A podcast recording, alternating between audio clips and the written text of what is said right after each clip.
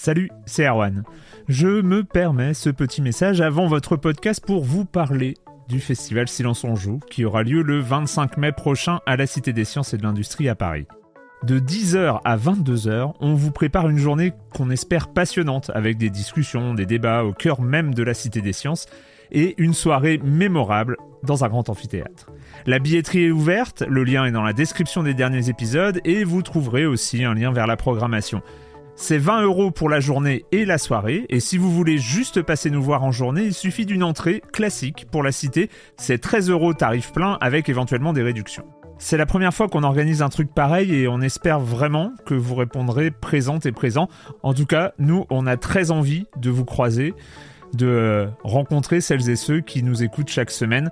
Rendez-vous donc le 25 mai et je vous laisse avec votre épisode de Silence en joue ou de la bande-annonce ou de Gâchette gauche ou de Dans la boucle. Enfin bref, bonne écoute. Ryan Reynolds here from Mint Mobile. With the price of just about everything going up during inflation, we thought we'd bring our prices down. So to help us, we brought in a reverse auctioneer, which is apparently a thing. Mint Mobile unlimited premium wireless. Ready to get 30, 30, bit to get 30, bit to get 20, 20, 20, bit to get 20, 20, bit to get 15, 15, 15, 15 just 15 bucks a month. So, Give it a try at mintmobile.com slash switch. $45 upfront for three months plus taxes and fees. Promo for new customers for limited time. Unlimited more than 40 gigabytes per month. Slows. Full terms at mintmobile.com. Silence en joue, Erwan Cario, bonjour.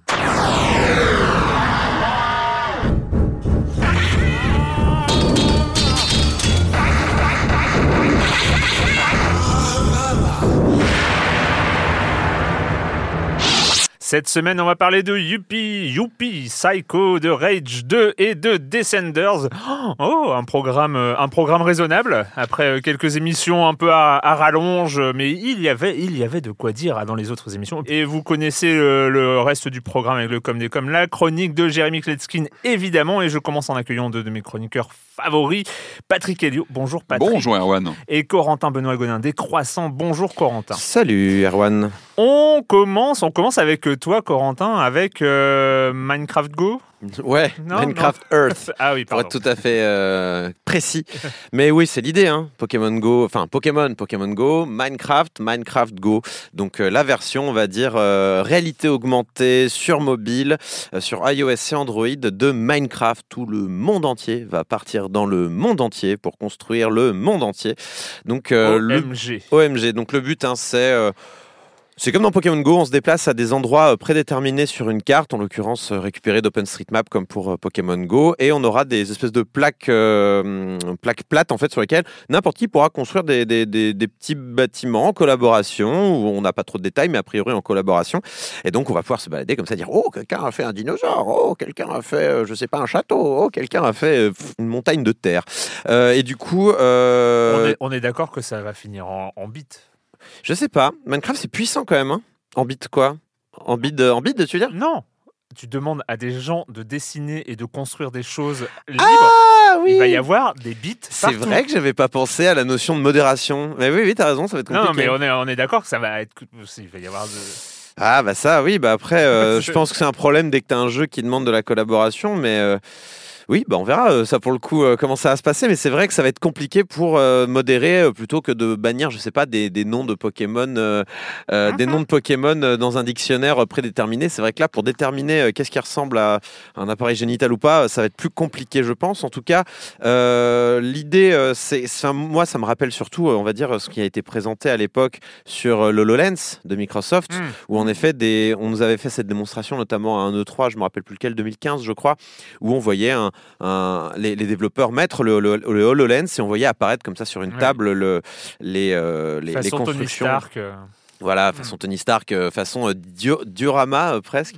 Et euh, le, le, hum, là, ça va forcément mieux marcher puisque c'est via un téléphone. On n'a pas besoin de s'acheter un équipement extrêmement coûteux comme le HoloLens qui est finalement jamais sorti finalement. Non, enfin, il est euh, business, quoi. C'est Voilà. pro. Oui, Ça Ouais. n'apparaît non, trop, si, si, ça, ça fonctionne, ça, ça ça fonctionne, marche, mais le- mais pas ça dans le grand marche, public. mais euh, c'est voilà, c'est c'est pas du tout. ouais, c'est pas fait pour un public quoi. Donc là voilà, on a, on va voir ce que ça peut donner. C'est prévu pour cet été euh, sur iOS et Android. Donc euh, on va voir de quoi il en retourne et surtout on va voir comment ils vont monétiser tout ce bousin. Si c'est Pokémon Go, il y a des chances que ça soit des microtransactions. euh, C'est les, mêmes, hein, c'est les mêmes de. Je crois C'est Niantic. pas. Non, c'est pas Niantic. Non, je crois que c'est Mojang directement, mais je, je n'ai pas vérifié. C'est une bonne question. Je crois pas, parce que Niantic sont déjà occupés là. Ils ont euh, Harry Potter, euh, Wizards Unite euh, Ah à gérer. euh, à mon avis, c'est pas eux. hein. On a aussi Nintendo qui retire ses Gacha Games de Belgique. Alors les Gacha Games, vous savez, hein, c'est ces jeux que Erwan adore, à base de lootbox. voilà, lootbox vénère, un petit peu comme si on tirait en fait, euh, vous savez, ces, ces machines là à capsule euh, qu'on Ouais, avait quand on était petit euh, et on voulait avoir la figurine qu'on voulait. Sauf que là, c'est pour des éléments de cosmétiques ou des éléments de gameplay. Donc là, c'est Fire Emblem, c'est ça? Bah, il y en a deux. Il y a Fire Emblem Heroes, on en avait parlé ici. Il y avait euh, il y a Po- euh, Animal Crossing Pocket Camp aussi Mhm. qui fonctionne un petit peu sur cette base-là. Je crois que d'ailleurs Animal Crossing Pocket Camp est encore un peu plus vénère que euh, Fire Emblem. Et alors pourquoi en Belgique particulièrement? Tout simplement parce que la Belgique a une législation un peu plus dure ou en tout cas un regard administratif et politique un peu plus dur sur les loot box que d'autres été, euh, pays en Europe. Parmi les premiers à à réagir sur Oui, Battlefront. Avec euh, les, euh, avec les Pays-Bas notamment, et qui sont les deux pays en Europe qui sont le plus euh, vigilants. euh, sur- Ouais, récalcitrant sur, cette, euh, sur cet aspect-là. Euh, donc, euh, à partir du 27 août, les joueurs belges ne pourront plus ni télécharger euh, ni jouer à ces deux jeux-là. Merci Euh, de prendre exemple sur la Belgique. Euh, ce qui est bizarre en fait, c'est que c'est maintenant que ça se fait. Et ce qui Hmm. est aussi bizarre, c'est que ça soit qu'en Belgique, parce que pour l'instant, Nintendo euh, Pays-Bas n'a rien annoncé, alors que euh, leur législation est aussi dure a priori. Ouais. Donc euh, c'est un peu étonnant. bon, du coup, on va on va voir ce qui se passe. Faut savoir que c'est pas le premier cas hein, de, de, de retrait comme ça de, de jeux service sur cette base de, de, de microtransactions, puisque il y avait déjà eu des Valve qui avaient retiré Hmm. les lootbox euh, pour CS:GO, qui donc se base, on pouvait acheter. Un skin pour son couteau, car des gens veulent ça. Euh, du coup, euh, Valve avait euh, fait pareil. Et il y avait des. Enfin, ça existe toujours d'ailleurs. Ah oui, ça existe Ouais, toujours. Et puis il y a, sur- il y a des, des places de marché. Bah, des- c'est moins le cas maintenant parce qu'ils ont vraiment euh, fait, en- ils ont mis plein d'étapes supplémentaires Mm. qui ralentissent justement la possibilité. Puis il y a plein de sites qui se sont fait vraiment taper très fort sur les doigts parce que là on était quand même sur du, on était sur du, du, du jeu, enfin du, du jeu d'argent illégal quoi. C'était, on était dans des cas de ouais, deux personnes pouvaient parier des, des skins qui pouvaient valoir jusqu'à des centaines voire des milliers d'euros dans certains cas. Euh, donc c'était vraiment ça, ça partait dans certains tours euh, hallucinants quoi. Et euh, on avait aussi le cas d'Electronic Arts qui avait arrêté les FIFA Points pour notamment, parce qu'il y a un- tout un système avec Ultimate Team de, de cartes à collectionner où on construit son équipe favorite avec des, des grands joueurs. Vraiment comme les cartes à collectionner qu'on trouve dans des boosters, c'était le même principe. Et ils avaient arrêté de le faire notamment parce que je crois la Belgique avait carrément ouvert une enquête sur Electronic Arts et donc euh, des soupçons de, de, de, de, de- de jeux en ligne illégal, euh, On ou en rappelle- tout cas des choses... euh, On rappelle que interdire ce genre de, de pratiques, ce n'est pas du tout interdire des pratiques euh, légitimes de jeux vidéo. Hein. sûr. C'est c'est pas, c'est pas censurer des jeux vidéo, c'est protéger les joueurs. Euh, le jeu vidéo n'a pas besoin, ce sont des mécaniques purement toxiques et qui n'ont aucun intérêt ludique. Mhm. Euh, donc Au c'est contraire, même euh, souvent, ça empiète sur le sur le l'aspect ludique. Enfin, oui, souvent, voilà, oui, ça, abîme le jeu même dans voilà. certains hein. cas, ouais, complètement. Mais là, euh, ce qui est étonnant quand même, c'est que Nintendo le fasse vraiment maintenant euh, et aussi de manière aussi radicale. C'est-à-dire qu'on aurait pu imaginer peut-être un- une modification de, de- de- Oui, des, des règles du euh, jeu, oui, euh, voire un peu comme ce qu'avait fait Blizzard en Chine, euh, puisque la Chine aussi a des législations un petit Hmm. peu plus Peut-être vénères un peu qu'ailleurs. Bon, bah, on retire. Ouais, non, Je mais sais il y a- pas. je, je pense qu'il y a de ça parce que tu nous en avais parlé. Il y a- tu nous en avais parlé il y a quelques semaines. Tu as- nous avais expliqué que euh, les développeurs de notamment de Fire Emblem Heroes avaient dit que Nintendo les avait un peu freinés dans, Ah oui, oui, dans- oui, dans les vrai. mécaniques de gacha. C'est vrai. Et en fait, on- c'est- c'est- et la, la conclusion à laquelle on était arrivé, c'est que Nintendo était soucieux surtout de son image Mhm. et, et que euh, ils veulent pas, à mon avis, ils Ça veulent pas avoir de avec, hein. mauvaise publicité, genre euh, Nintendo euh, vole euh, l'argent des parents. Euh, parce que et, possible, et- ouais. et donc euh, peut-être qu'ils ont eu des, des- des sous-entendus, des menaces un petit peu euh, voilà euh, du côté de la Belgique et ils, ils ont préféré euh, faire euh, un peu de la, la prévention Un en se disant la- si on a un scandale qui nous tombe dessus, euh, ils veulent pas de ça, ils veulent pas avoir cette image-là parce à que à la Apple, on les, on les compare souvent, Ouais. hein, euh, Nintendo, Apple, sur cette, justement cette, euh, Ouais. cette image, faire attention à parce que ça, ça- reste quand même la marque de Ah jeux bah, vidéo dans laquelle les Kids parents friendly, ont euh. confiance. Mm, mm. C'est euh, et si euh, si cette confiance est attaquée, ça peut faire Ah, beaucoup il de mal. d'un à- titre ouais, qui, ouais. qui passe pas bien. Ça peut faire beaucoup de mal à Nintendo. ouais. Après, euh, retirer le jeu complètement, il risque d'y avoir je pense pas qu'il y en aura parce que c'est pas non plus. Enfin, pas pour Pocket Camp, je pense pas, mais pour Fire Emblem Heroes, il y a un public qui, pour le coup, n'est pas un public jeune, c'est un public plutôt euh, jeunes adultes euh, euh, qui est euh, voilà fan de d'animation japonaise, de, de manga, de culture japonaise, qui sait dans quoi il met les pieds pour le coup, qui, qui consomme énormément de gachas de manière free-to-play, qui elle par contre pourrait avoir euh, un petit backlash, euh, pourrait râler en disant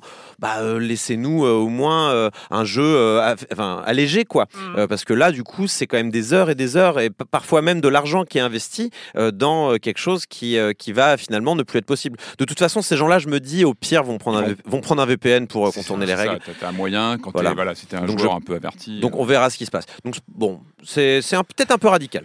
C'est- clair que quand tu balances 50 euros par mois dans ton gacha, Ouais. tu, Mais- peux- tu as de quoi te prendre un VPN Tu, pour. tu- euh, tu sais très bien que euh, c'est pas le système, le système économique de ces jeux-là est aussi pervers, on est d'accord, mais il est surtout basé sur certains joueurs qui dépensent énormément d'argent. La baleines. grande majorité des joueurs ne dépensent pas d'argent dans ces jeux-là. Et euh, c'est voilà, c'est plutôt ces joueurs-là qui pourraient râler pour le coup. Non, mais c'est- Euh, c'est- et, c'est- et plus pour le temps perdu que pour le, le, Ouais. le- comment dire l'argent dépensé quoi. mais l'écosystème est toxique. Je suis d'accord. Que les gens payent ou que les gens ne payent Je pas. suis d'accord, mais comme d'habitude, on blame the game, pas les joueurs. Et en l'occurrence, euh, je peux comprendre que certains râlent parce que bah, ils vont devoir euh, dépenser de l'argent dans un VPN pour Mhm. pouvoir continuer euh, leur partie de Fire Emblem euh, après des heures et des heures pour avoir constitué euh, des, des équipes très fortes et tout ça. Je peux comprendre qu'ils râlent. Je dis pas que c'est juste. Je dis pas que Nintendo, non, ce que mais bien Nintendo sûr, a dit. euh, je, je dis pas que Nintendo fait mal en retirant les jeux là euh, sous euh, parce qu'il se méfie de la législation anti euh, mais je, je me mets dans leurs chaussures quoi.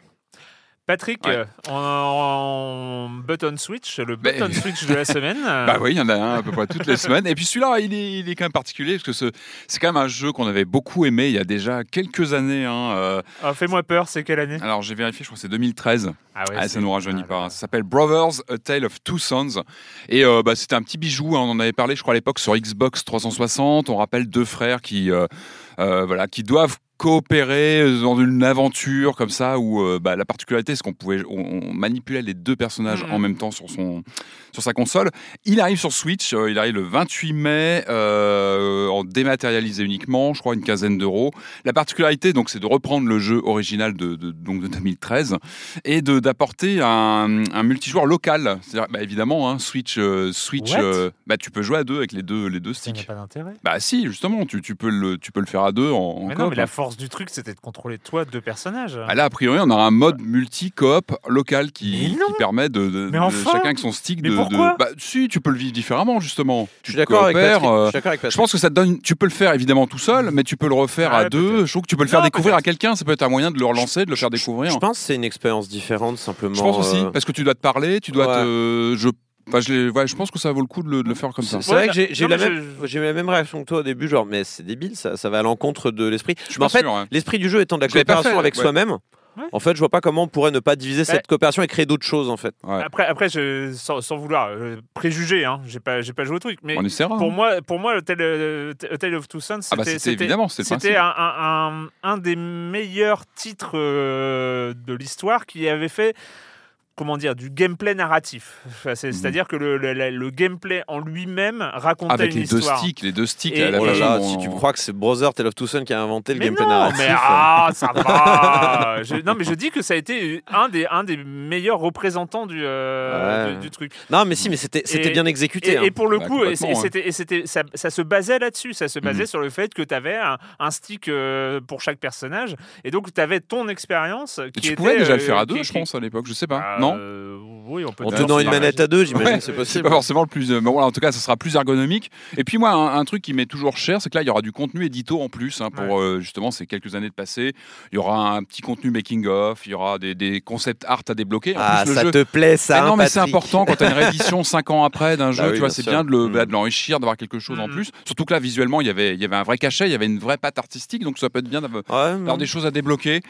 Donc voilà, on, on va suivre ça. Le 28 mai, euh, une quinzaine d'euros. Euh, évidemment, c'est un jeu qu'on a déjà largement, euh, comment dire, conseillé à l'époque. Et moi, je, je pense qu'il est toujours dans le coup. Est-ce qu'ils vont Et- faire une mise à jour pour les versions PC et console je- euh, pour, Ça va pas euh, été annoncé, je sais pas. pour rajouter le mode coop Ça, je, je sais pas du tout. Il y est peut-être déjà en vrai, hein, j'en sais rien. À vérifier. Et ouais, donc, le jeu, tu nous as décrit ça comme étant le jeu le plus attendu. Ouais, sinon pas par moi. hein.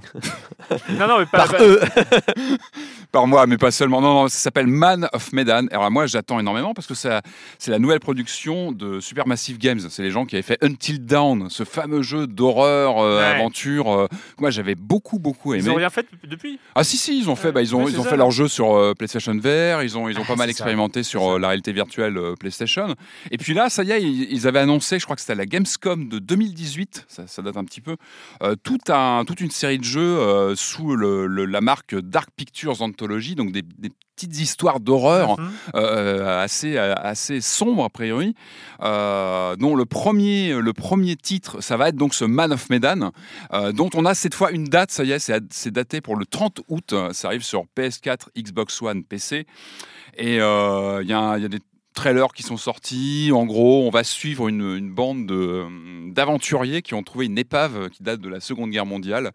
Et euh, évidemment, ils vont trouver des choses pas très sympathiques à l'intérieur. Euh, a priori, on est vraiment sur le style Until Dawn, donc Ouais. des acteurs numérisés euh, et un jeu d'aventure. euh, on va dire une évolution du jeu d'aventure graphique. Euh, ce qui est amusant, c'est qu'on retrouve l'acteur, je- j'ai plus son nom, euh, qui avait déjà été numérisé pour Quantum Break. Je sais pas si vous vous rappelez, le héros de Quantum Break, qui était un acteur, euh, je crois, de série C'est télé. quoi Quantum Break déjà, Patrick Remedy. Ah oui, c'est vrai. Ouais, qui, était- qui avait des problèmes Donc toi, de tu veux que je me rappelle du visage du héros de Quantum Break Eh oui, exactement. Mais il est dedans en fait. Donc c'est étrange, on a des acteurs comme ça qui commencent à se spécialiser dans le fait d'être numérisés dans des jeux d'aventure. Je crois même que c'est, si j'ai pas de bêtises, une première d'un acteur comme ça qui est sur plusieurs titres euh, numérisés euh, dans un jeu C'est un peu le Bon. Liam Nelson euh, des jeux vidéo. Christophe Lambert. Bon. Christophe Lambert. Et euh, mais en tout cas, moi j'attends énormément parce que moi j'adore ce que fait ce Bien studio. Même quand ils expérimentent sur, la PS, sur le PSVR, c'est pas toujours parfait, mais il y a un truc. Et moi, Until Dawn, je le refais régulièrement. C'est vraiment un jeu que j'adore, euh, qui est très méta, très second degré et qui est bien fichu. Je trouve qu'il y a des vraies mécaniques euh, intéressantes. Et puis qui était surtout, moi, dans la thématique, qui était vraiment un hommage au slasher movie, mais avec un, un petit twist, un petit Ouais. côté euh, pince sans rire, moi, Oui, qui non, m'avait beaucoup plu. très intéressant. Et celui-ci, donc, euh, comme ça, quand tu vois la bande-annonce, ça fait très premier degré, mais connaissant un peu le studio, je pense qu'il y aura évidemment des clins d'œil, il y aura pas mal de choses. Et puis, c'est une première partie d'autres aventures qui arriveront dans ce Dark Pictures Anthology. Moi, j'attends ça très impatiemment, donc fin d'été, euh, 30 août, euh, voilà. Euh, J'ai. Désolé, ça vient de tomber. Il y a les premières images de Mario Kart Tour qui viennent de tomber. Et alors, de une, ça ressemble à Temple Run, mais avec des cartes, comme disent certains de mes personnes sur ma TL. Et de deux, eh ben, il y aura a priori du gacha. Donc, désolé la Belgique, mais ça sera pas Oh pour vous. non Oh, ils, ils viennent de tuer Mario Kart. Mais évidemment, non, elle vient de tuer Mario Kart sur mobile qui n'a jamais, qui n'a jamais été né. De toute façon, fallait s'y attendre. Mais on va voir. Pour l'instant, c'est que des, euh, c'est que des euh, Kart, screenshots euh, en japonais. c'est- euh, c'est donc, sur euh, Switch, euh, Mario Kart. Mais évidemment, mais de toute Mais Mario. Kart en mode Temple Run, ça fait bizarre. Bah, on va voir. Ouais. c'est, ce que laissent entendre les, les quelques euh, screenshots là, qui commencent à tomber sur, euh, sur Twitter. Ça pète un peu la logique. euh. Mais bah, faut en même temps jouer au mobile. Bon, je sais pas, Ouais, c'est étrange. Mais enfin, bon, on va voir. Ça, ça a l'air assez basique en tout cas. Ok, le com des com de la semaine dernière avec un long commentaire d'Alen San. Euh, donc je vous lis la première phrase. J'ai du mal à comprendre votre critique de Mortal Kombat 11 et des jeux de baston en général. Vous êtes parti du postulat que c'était le mode story qui faisait le cœur du jeu. Alors stop, Oh. stop Alan San. Je vais, je vais, je vais lire la suite de son post qui est très intéressant. La Mhm. suite de son post est très intéressante. Mais oui. Voilà, tu as raison. Euh, c'est que non, non, mais c'est c'est que et, euh, en fait, on, voilà, on- n'est pas, on, nous ne sommes pas des euh, Pro des- nous ne sommes pas des pro gamers. non, en mais c'est pas une baston, hein. question de pro gaming, c'est une question d'appréhension du, euh, du versus fighting, enfin du mode des, des jeux de combat, des jeux de baston. Et Ah, si, si, mais ils jouent pas à Mortal Kombat, c'est tout. voilà, non, non, mais enfin, tu vois, moi, j'aime bien les jeux de combat. Je- et, Street- et c'est vrai qu'on va plutôt jouer à des Street Fighter, Mm. des, des Dra- Dragon Ball euh, Fighters, euh, ce, Mais ce même genre les de. Fighter, moi j'aime bien les finir, avoir les, les petits screens bien de, sûr. de finish, de, de, de, de Mais, euh, mais, mais, mais le sel d'un Mortal Kombat, c'est le mode scénario et même beau, enfin, beaucoup Alors, de et- joueurs. euh, sauf que il semblerait que ce Mortal Kombat 11 soit bien. D'accord. Voilà. Mais c'était déjà le cas des précédents. Et c'est, ça. beaucoup de contenu, oui, mais, hein, ça a été, a ça a été parlé, a mais- priori, et, et- Alan San n'est pas le seul à, le- à le remar- à nous le faire remarquer, que euh, voilà, on n'a pas parlé du gameplay et euh, d'un, gameplay qui s'est Mm. vraiment amélioré. plus alors, tactique, plus. là-dessus, euh, vu C'est que depuis le 9, ça, il y a une vraie Ouais. amélioration. Et là, et là, ils ont vraiment vraiment bossé, une- sur- ils ont vraiment bossé sur Cette ce série, c'est intéressant, c'est que c'est le même studio euh, NeverRealm qui est là depuis le début. hein. Ed Boon, Mm. c'est le créateur de Mortal Kombat, donc il a créé sa boîte, etc.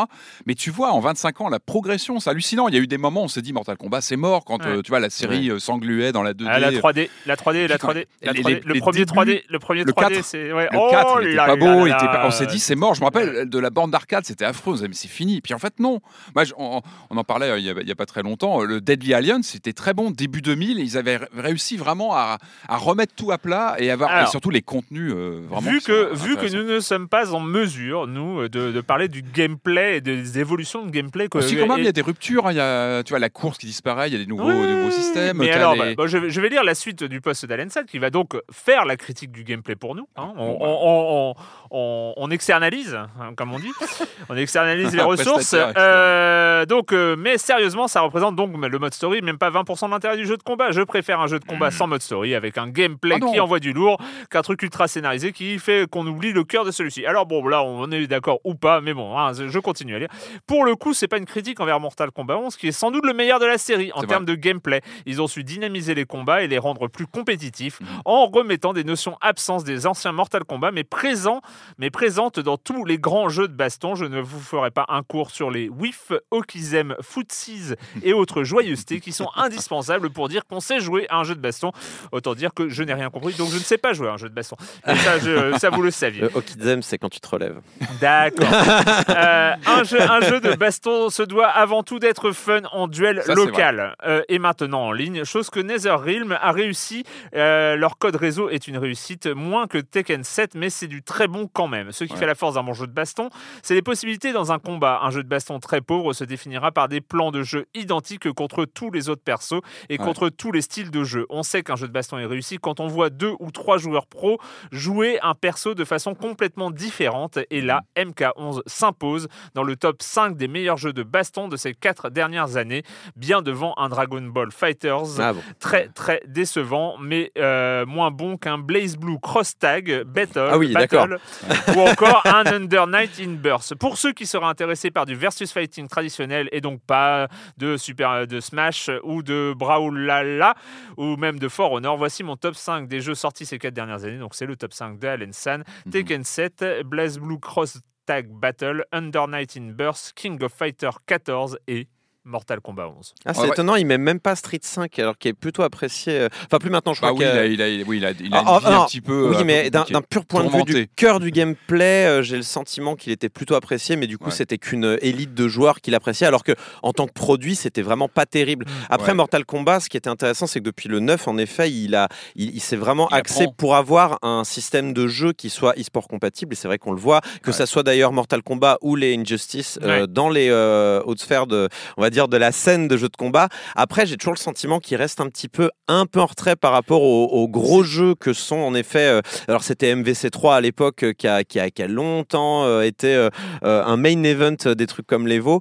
Et aujourd'hui, j'ai l'impression que Smash revient un petit peu en force, mais j'ai jamais eu le sentiment que ça a plus percé que ça. Alors je peux me tromper, j'ai pas regardé depuis longtemps les chiffres d'audience des, des gros événements de jeux de combat, mais j'ai toujours eu le sentiment que c'était toujours un peu en retrait. Mais c'est vrai que c'est intéressant plus que hein. que depuis Mortal Kombat 9, euh, ils réussissent avec un certain succès à, à avoir un système de jeu qui soit à la fois euh, Mhm. sérieux et compatible fort, avec un mode story euh, attrayant également. il progresse sur le, la scène e-sport, a priori. Il y, a, il y a une vraie communauté autour de Mortal Kombat. Et je trouve que même quand on est un joueur plus occasionnel comme moi, je suis pas un spécialiste, Mhm. mais comme il disait, je suis d'accord avec lui sur le, le- la, la- la- la- toute la présence de multiples modes de jeu. C'est-à-dire que tu finis évidemment ton mode scénario, tu es content, tu manges tes popcorn, etc. Après, tu as tous les modes, tu as, plein de modes à lancer. Alan il les- ne parle que du mode duel en local. hein. Oui, euh, alors t'as mais- as ça évidemment, mais, mais après c'est, t'as euh, toutes les modes de tours, t'as les tours à débloquer, t'as les tours qui changent, Ouais. où tu débloques des bonus, etc. Et en fait, tu peux continuer à jouer très longtemps. En fait, t'as toujours. Et moi, je, je compare ça à une borne d'arcade que t'allais allais lancer une partie de temps en temps euh, à l'époque. Et là, c'est pareil, tu relances une tour, tu débloques des choses, t'y reviens toujours en fait. Et ça, c'est. euh, Mais je suis, par contre, je suis absolument pas d'accord quand on dit euh, le, le cœur d'un jeu de combat, c'est euh, avant tout euh, le, le- le- le cœur du gameplay, le machin. C'est évidemment vrai sur le long terme. Il y a le Mais lore. Si, tu n'intègres personne dans ton jeu, et ça a été le problème de Street Fighter V. Pourquoi Street Fighter V a été un bide? Parce qu'il a été lancé n'importe comment, dans une version pas Pas finie. fini, oui, avec, de- sans mode story euh, digne de ce nom, sans mode entraînement digne de ce nom. Et c'est Ouais. pour ça que moi, à titre perso, j'ai poncé euh, Street Fighter 4, j'ai complètement lâché euh, Street Fighter 5 parce que impossible de rentrer dedans parce qu'il n'y Mm. avait pas justement ces Ouais. rampes d'accès pour des gens qui n'ont pas des heures et des heures et Ils des heures à mettre dans un local. mais plus tard, je crois, il a fallu. Ouais, ouais, il a que- fallu des C'est vrai que là, le MK11, il arrive, il est complet d'office. Et c'est vrai, suite. et c'est vrai que j'ai euh, lancé euh, Street Fighter 5 par exemple euh, avec la sortie du mode arcade, euh, enfin du, euh, du arcade édition, Mm. et d'un seul coup j'étais plus enclin à y jouer. Mais c'était trop tard, le- la hype était passée. Ouais, c'est la hype était passée. Donc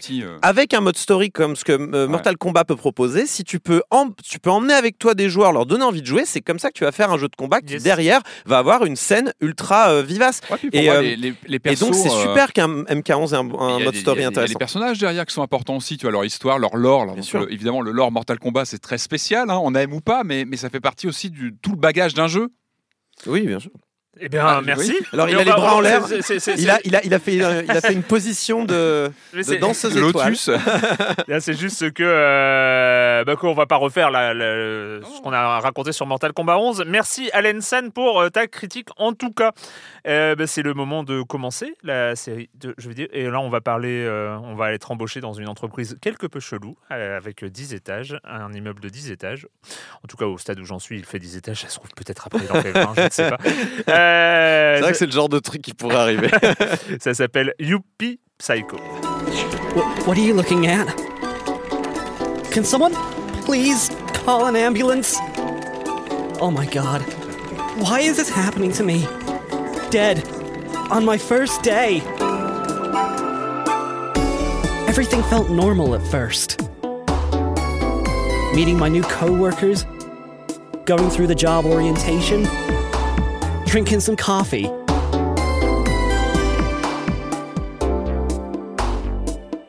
But this company wasn't normal. Voilà. It wasn't normal at all. Eh, C'était pas normal. hein. Ah, cette société, pas C'est- normal. hein. Cette société n'est pas normale. Youpi Psycho, on est. euh, bah, je, vais te, je- je vais te laisser décrire euh, cette, cette Oh, ambiance un dur. peu, un peu fofolle. Un peu fofolle, non, mais euh, un peu euh, spéciale. Bah, on incarne euh, Brian Pasternak, donc déjà avec un nom pareil, ça pouvait pas bien commencer. On incarne Brian Pasternak, donc qui est un, un jeune, euh, un jeune embauché. Il a reçu une lettre chez lui. euh, il habite à la campagne. Euh, bravo, vous avez été embauché dans cette boîte. Je suis même pas sûr qu'il ait postulé. Tiens, là, il faut s'inquiéter. Il faut s'inquiéter quand même. Et surtout, genre la boîte, c'est, euh, je sais pas comment décrire, mais c'est, euh, c'est genre la boîte où il faut être quoi. Si tu, si tu y es, c'est bon. Tu, tu gravis les échelons. Euh, t'es, euh, t'es socialement assuré pour le restant de tes jours. Tu gagnes un salaire d'enfer. Euh, euh, t'as une euh, réputation sociale euh, garantie.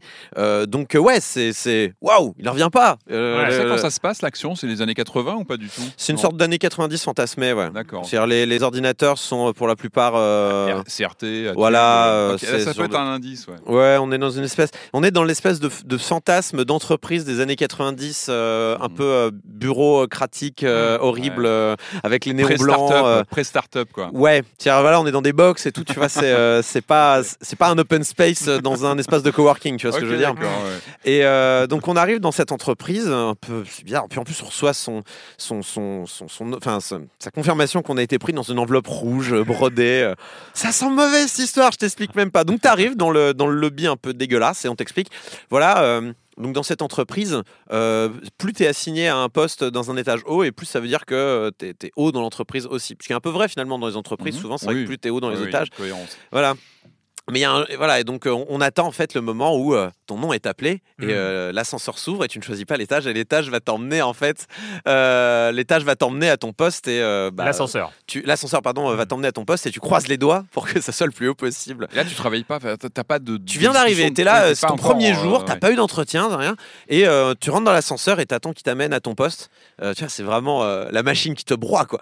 Et, et en fait, la, la- la chose bizarre, c'est que l'ascenseur t'emmène tout en haut, t'emmène au dixième Ouais, étage. ouais. Ouais. Et en Direct, fait, hein. voilà, avec Et tu sens qu'il y a quelque chose de pas normal déjà, parce que euh, euh, tu, on comprend très vite que l'entreprise ne recrute que des gens de très haut niveau Ouais. qui ont fait des études. Il y a, il y a une sélection énorme. Il y a que le, le the best of the best qui peuvent espérer, ne serait-ce qu'avoir un entretien d'embauche. Quoi. Et toi, t'es euh, Et toi Pecno, Pecno Mac Paysan, quoi. Tu tu, vois, euh, tu- t'arrives de nulle part et en plus on te promet euh, l'ascension sociale d'un coup euh, parce que enfin il y a, c'est Il y a un des pays, castes, il y a des euh. castes etc. Enfin là tu sais pas trop pourquoi t'es là Ouais, c'est et, chelou. euh, et, et- et hop dixième étage direct.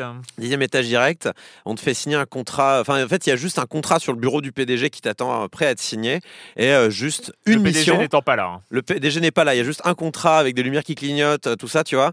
Et euh, juste une mission qui n'est même pas écrite sur le contrat, mais qui est écrite en, en lettres de sang sur le mur. Ah oui, ça pose l'ambiance, ouais, tout de Ouais. suite. ouais. Kill the witch. Kill the- Tue la sorcière.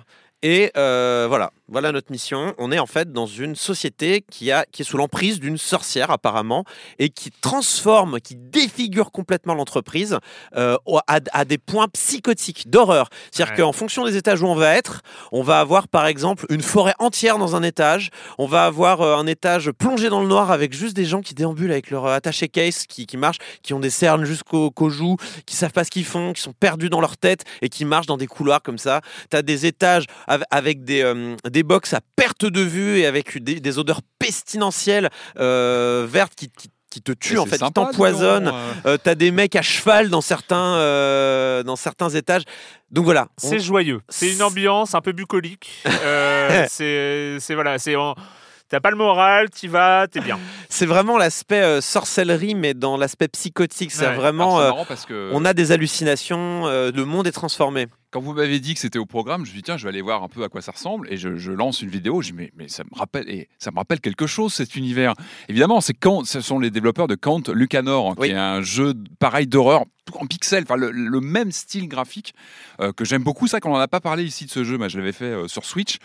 Sorte de survival horror, pareil, Mm. très euh, malsain dans, dans les thématiques, dans l'ambiance, et qui, avec quelques pixels à l'écran, arrivait à te, à te créer vraiment Ouais, une- une- vraiment une atmosphère malaisante euh, et pareil avec pas mal de, de- de questionnements sur euh, bah, sur euh, sur l'horreur, sur comment tu mets l'horreur à l'écran, comment tu, tu représentes et pareil avec un, un héros aussi un petit peu Paumé. paumé qui se retrouvait comme ça avec des forces qui le dépassaient complètement. Assez intéressant ce jeu. Moi je recommande. Il est, on le voit souvent dans les promos Mm. sur Switch et autres et, et en tout cas le même style graphique. Et Ouais, ouais. euh, c'est le même studio. Bah, du coup, c'est un style graphique qui est. euh, Donc, c'est un survival horror, hein, il Ouais. faut, faut vraiment le dire, euh, avec des touches de, de jeu d'aventure, euh, presque du point and click Ouais, c'est ça. Il y a une sorte de, de- de métissage comme ça des genres qui est, qui est plutôt bien foutu. Mais après, voilà, on a une barre de vie, il faut trouver des ressources, il faut parfois crafter, il faut manger, il faut utiliser des. alors, très drôle, un petit peu comme dans un Resident Evil, il faut, on peut pas sauvegarder autant qu'on veut, on a des ressources pour sauvegarder, et moi j'adore cette mécanique. Et on, doit- on doit photo, on doit photocopier sa gueule. on, doit, on, doit, on doit récupérer une cartouche d'encre pour activer une photocopieuse et trouver du papier de sorcière, c'est du witch paper, il faut trouver du papier de sorcière pour, photo, pour photocopier son visage. En fait, ça photocopie ton bon, âme dans le papier, ce qui fait que tu peux euh, réutiliser ce papier pour recharger une partie. C'est malin, j'aime bien, c'est- c'est quoi là-dessous? Si on gratte un peu, c'est quoi? C'est un brûlot anticapitaliste Alors, ouais. anti- Il y a quelque chose, j'imagine, derrière le, du monde le- du le travail. que tu nous as vendu. Là. Il y a une un critique truc. du monde du travail évidente, euh, Déshumanisé, qui est, qui est même euh, presque euh, trop euh, grosse. gros. enfin, elle est trop grosse pour être vraiment euh, efficace, quoi. Mais c'est marrant parce que du coup, il y a plein de parallèles qu'on fait. On rigole en fait, on rigole nerveusement en mode il, il- force vraiment le trait. Puis tu réfléchis à la vie de tous les jours. Tu fais ouais, on n'est pas si loin de ça en fait. hein, euh. non, non, mais non, mais voilà. Il y a, il y a, par Ouais, exemple, on arrive et en fait notre N plus 1 qui est une espèce de pff, d'usurpateur euh, terrible qui, qui a l'air très gentil. Et en fait petit à petit tout le monde te dit c'est un psychopathe. C'est un psychopathe de ouf euh, il, il branle rien euh, euh, il y a, y a y a de certains moments il met un masque et il fout la merde dans les bureaux. Enfin tu vois c'est Ouais. euh, un, un fou. Et lui il a les, il a les dents qui rayent le parquet euh, d'ailleurs tu regardes c'est employé du mois tous les mois. Ouais. c'est lui c'est son Ah ouais. visage euh, démultiplié euh, à l'infini sur le mur. Et puis au bout d'un moment euh, voilà on va au-delà même de la critique euh, dans l'entreprise. C'est-à-dire que euh, il y a y a des morts quoi. On croise des, des, des cadavres sur le sol des gens rappelle, pendus moi, le- des, euh, des trucs Leur comme ça précédent jeu allait assez loin dans le gore, justement, avec des scènes vraiment frappantes en quelques pixels, avec des, oui, Ouais. tu vois, des pixels bien rouges à l'écran où tu, tu disais mince, ils ont fait une scène comme ça, quoi. Ouais. assez- Mais- Et là, pareil, a priori, c'est assez gore. Ouais, euh, mais ce qui, c'est- ce qui- ce qui me, moi, moi, ce qui me plaît, euh, enfin, ce qui- et ça m'a rappelé d'autres jeux. Alors, j'ai pas fait une liste dans ma tête, mais c'est euh, c'est ce côté où tu as un personnage lambda le, le héros que tu, euh, que tu euh, incarnes, euh, donc euh, euh, Bran, Brian. Brian, Bran, désolé, c'est déformation.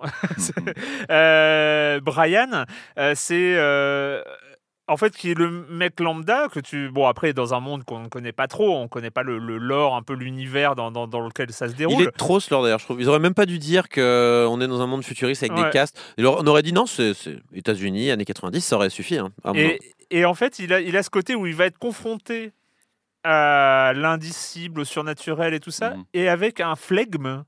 euh, qui, dont il ne se départit pas, euh, dont il ne se départ pas, par, pardon, euh, pratiquement jamais, sauf quand il est en danger où il va courir et tout ça, mais il va voir des choses complètement what the fuck, euh, mais bon, ça, ça rentre, ça rentre dans sa logique à lui, ça rentre pas trop dans la nôtre, genre, euh, enfin, il va, il va Ah bah voir euh, Kill the Witch, bon, bah, c'est une œuvre d'art, il va, alors que c'est écrit en lettres de sang, tout ça. Il essaie de il- se convaincre lui-même. Voilà, il essaye toujours. Il est, il est dans le, il est, il Dans est dans la négation.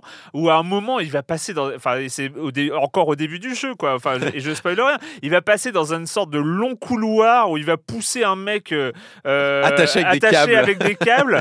il va passer à côté. Il y a des gens pendus. euh, dans, dans- dans le, dans le couloir, alors c'est- bien, euh, bien, bien dark. Et lui, il dit non, mais tout va bien. et, et en Ouais. fait, et, et- et- et quand tu fais façon point and click, tu, tu veux, tu veux observer. euh, ça- et moi, j'ai trouvé ce, ce passage. C'est non, il n'y a rien à voir ici. Et, Oui. et- et- et alors, alors qu'il est entouré par. euh, et façon, Ouais, L'horreur, quoi. non, mais tu sais, point and click où euh, tu, tu- tu cliques un peu partout et puis tu as ton personnage qui dit euh, non, il n'y a rien ici. Rien Et, là, ouais. tu, tu cliques et il y a juste des gens pendus autour de toi. Ouais. Non, mais il n'y a rien à voir ici. Mais il y avait Et déjà bah, et- des choses comme et- ça dans leur En, en fait, c'est intéressant, ça peut être expliqué par. En fait, le, le- le- euh, Brian, c'est quand même le personnage qui s'étonne le plus de ce qui se passe, Mm. en vrai. Oui, c'est ça. Parce que le reste de l'entreprise n'a aucun souci avec ce qui se passe. Et tout le monde n'a qu'un objectif, c'est faire son travail, faire son travail, euh, monter euh, en grade, monter Ouais. en grade, euh, voilà. et, et du coup, en fait, il y a aussi cette dissonance-là. Mm. C'est genre, mais enfin, les gars, enfin, vous, vous voyez pas que tout va mal Et genre, non, on doit faire notre travail. C'est du coup, évidemment, que là, on peut y voir un message du style l'entreprise qui rend fou, qui te déshumanise, qui, te, qui te retire le sens des priorités et de, de- de l'essentiel finalement, qui devrait te faire toi un être humain et te faire réfléchir ton sens critique qui t'est retiré. Mais en vrai, Brian, ouais, c'est vrai qu'il a un flegme. Alors, il a un flegme un peu naïf hein, quand même. Oui. Il est ultra naïf, euh, Brian. C'est peut-être pour ça qu'il a été sélectionné pour tuer les sorcières d'ailleurs. Mais on lui explique quand même que plus tu restes dans l'entreprise, et moins tu as de chances de tuer la sorcière. Alors. euh, Est-ce que c'est tuer Mm. le capitalisme? Est-ce que c'est tuer la vie en entreprise Je ne sais pas. Mais euh, en tout cas, on te- t'explique que plus tu restes dans le- l'entreprise, Et, tu et perds plus ton- tu es assimilé en fait. Plus, Ouais. tu, euh, plus tu te. Il faut rester extérieur en fait. Bah, c'est- la force qu'il a, c'est qu'il ce arrive. explique. Bah, D'ailleurs, tout le jeu se déroule sur son premier jour, par ailleurs. Mm. Euh, donc, c'est euh, c'est euh, c'est vraiment le moment où tu es frais et on te- on te- on t'explique que tu dois aller faire un truc dingue, ce qui est, grosso modo, tuer la, la, la sorcière. Par ailleurs, on est aidé, on peut peut-être le préciser. Il y a, il y a donc cet aspect euh, horreur en entreprise euh, qui est très présent. Puis il y a un aspect aussi un petit peu, alors euh, on y est encore, hein, la- l'aspect euh, synthwave. euh, on rentre dans son ordinateur. En fait, quand on utilise son ordinateur, on est le seul à avoir un vieil ordi euh, très très vieux. Et en fait, euh, on, on rentre dans son ordinateur et il y a une assistante personnelle qui s'appelle, j'ai oublié son nom, Sintra, euh, qui nous explique en fait que c'est elle qui nous a embauchés.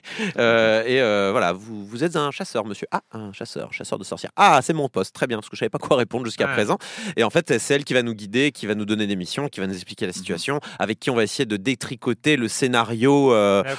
du, du jeu. Scénario qui par ailleurs est plutôt bien tenu, je trouve, jusqu'aux trois quarts du jeu, euh, où euh, vraiment on est dedans, on est... euh, Waouh, ce qui se passe, c'est assez fou. Mais... Je trouve que la fin est un peu ratée, à mon sens. Euh, ce qui est pas très grave. C'est dur de réussir les fins sur des jeux high concept comme celui-là. Mhm. Mais bon, c'est un peu dommage. C'est vrai que j'ai fini le jeu, j'étais un peu, ah, je suis un peu sur ma fin. Mais sinon, honnêtement, ça, ça vaut le coup. hein, euh, D'autant que l'ADA est plutôt réussie. donc on a parlé de ces pixel art. euh, euh, alors je trouve moi, il y a une, ça, ça détonne entre les artworks qu'on nous montre et le pixel art réel dans je lequel on joue. hein. Ouais, mais je trouve que ça marche. Du coup, on n'a pas l'impression que Ouais. le, le, pix- le, le sprite de personnage qu'on a euh, correspond au, au- Ouais. au- au- à, l'illustration du personnage. C'est pareil, c'est la même chose. Du coup, je, bon, ça, ça me fait un petit peu sortir de la DA. Sinon, on a des musiques qui ont été faites par euh, Michael Kelly, qui est que vous connaissez peut-être puisqu'il a fait les musiques de, de Valhalla et du coup Valhalla comme c'est entièrement cyberpunk Mm. euh, machin donc on a des musiques très euh, vieux synthé euh, très doucereuses voilà et du coup moi j'ai bien aimé du coup ça m'a rappelé Valhalla et ça me donne encore plus envie d'attendre euh, Nirvana qui est le prochain jeu. Bref. Mais euh, voilà, on a cette ambiance un petit peu euh, synthwave qui pourrait, voilà, on va dire, faire lever une oreille certains fans de ce genre qui est utilisé, surutilisé à mon sens en ce moment. Mais voilà, on a un jeu intéressant avec un, concept très intéressant qui fonctionne bien, qui est plutôt maîtrisé de bout en bout. J'ai pas croisé de bug. Là, il y a une traduction française, c'est suffisamment rare pour être signalé.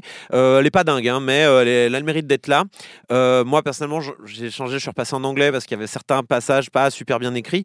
Mais bon, je sais que ça peut bloquer des Hmm. gens, donc je suis, Ah je bah, suis- bien, ouais. c'est vraiment une super chose qu'ils aient mis une, une traduction en anglais. Et d'ailleurs, dans plein de langues, j'ai un peu euh, passé toutes les langues, il y en avait plein. Euh, donc je recommande si vous le, si vous aimez. Ah, par contre, ouais, c'est c'est vraiment une ambiance. Le sound design est intéressant.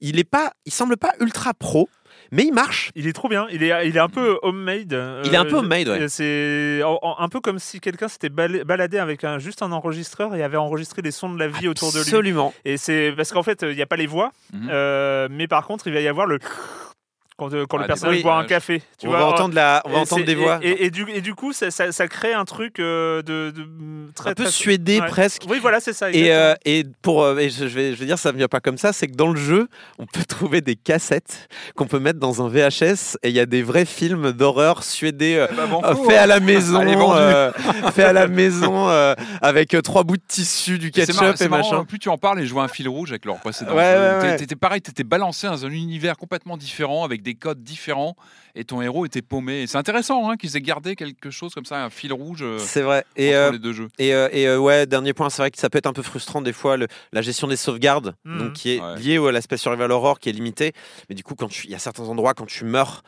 pff, C'est vraiment embêtant Euh, parce que du coup, tu es là sur la question est-ce que je sauvegarde maintenant? J'ai plus qu'une feuille de papier. D'autant que les feuilles de papier pour sauvegarder ne servent pas qu'à sauvegarder, elles servent à d'autres trucs. Donc tu es là en mode est-ce que je sauvegarde ou est-ce que je fais cet autre truc? Et toi, t'as pas eu de soucis dans la continuité de l'aventure? T'as pas eu de soucis? Moi, je me rappelle que dans le premier, j'avais eu un peu galéré à des moments pour comprendre ce que je devais faire ou des choses comme ça. Non, pas Non, eu ça, ça, va parce que euh, non, ça va parce que déjà euh, Sintra te guide pas mal et Ouais. euh, en vrai l'entreprise n'est pas si grande donc euh, au pire tu te balades un peu, tu retrouves ce qu'il faut faire. Il y a des cinématiques régulièrement pour dire C'était pas là avant ou des trucs comme ça, tu vois. Donc c'est plutôt bien géré euh, de cet aspect-là. Voilà, Youpi Psycho, une bonne surprise, 17 Youpi euros. Psycho sur sur, PC. euh, Switch, PC, Sur Switch aussi Ah, euh, Xbox One, PS4. Ah super, bah, Bah, voilà. partout.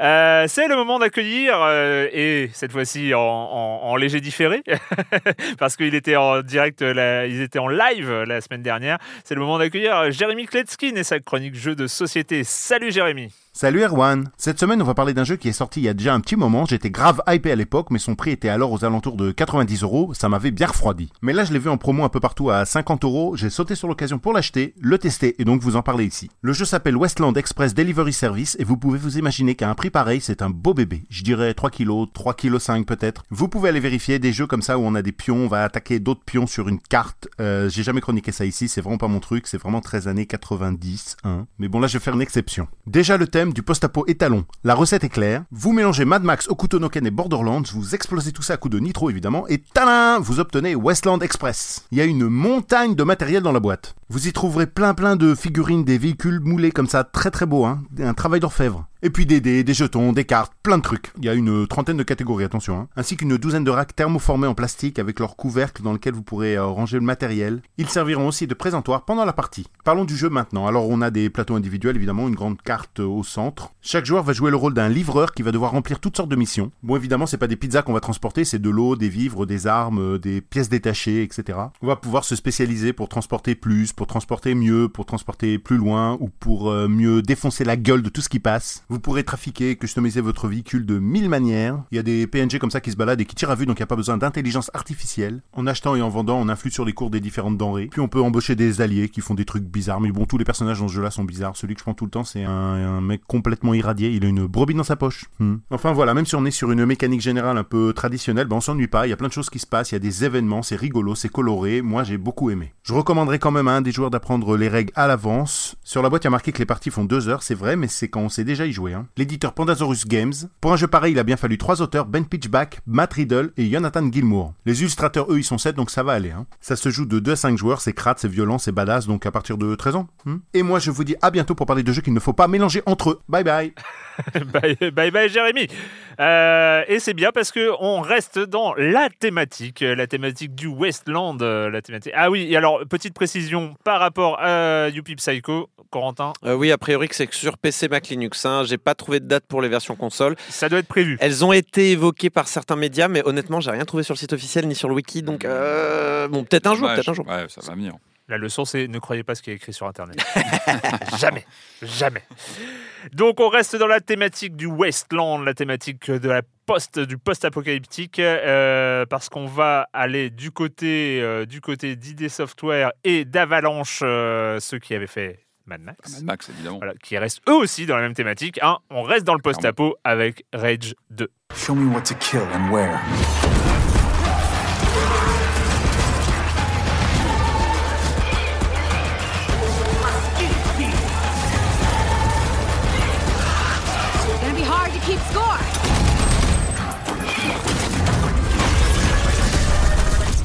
Even better than I thought. Alors, le premier Rage, c'était 2011. Le premier Rage, Ah, c'était ouais. ID Software. Eh ouais, ID id Software, Software, euh, ouais. c'était. euh, fameux. Et euh, c'était Carmack, c'était Carmack. Il, était à la était, techno. il, il était encore, il était, il était Ah pas bah. parti chez Oculus, Carmack.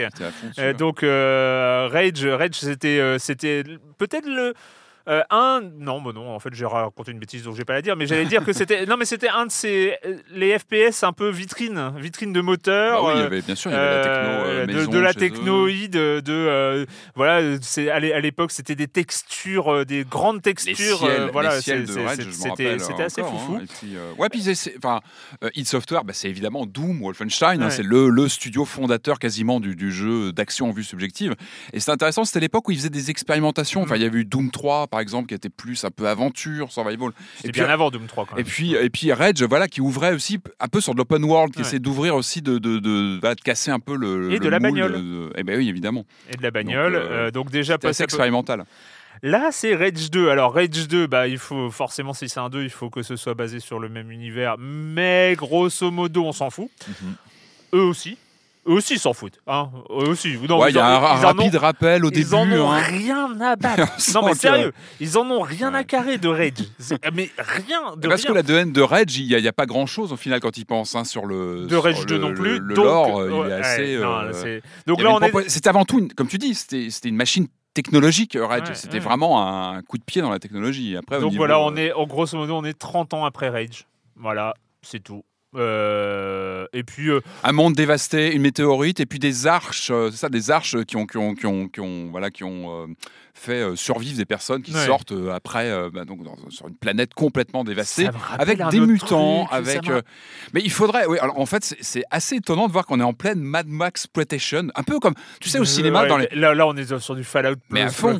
Quand même. Enfin, c'est du Fallout. C'est quand même très Mad mais je, je Ouais. pense, tu vois, on, a, on, on parlait de, Bethesda, donc, on, on parlait de Far Cry New Dawn il y a, il y a quelques semaines. Enfin, c'est dingue qui est aujourd'hui ce, ce revival, cette, cette ça me rappelle, le- tu sais, le cinéma italien des années 70-80 qui, qui, en- voilà, qui, qui, c'était vraiment euh, Vautré, focalisé sur vautré, les univers vautré. comme ça de post-apo parce que c'était la mode. Et là, c'est flagrant d'avoir ce jeu juste après, euh, après le Far Cry où pareil, on a euh, un, un- un monde post-apo très coloré, très bariolé, paradoxalement.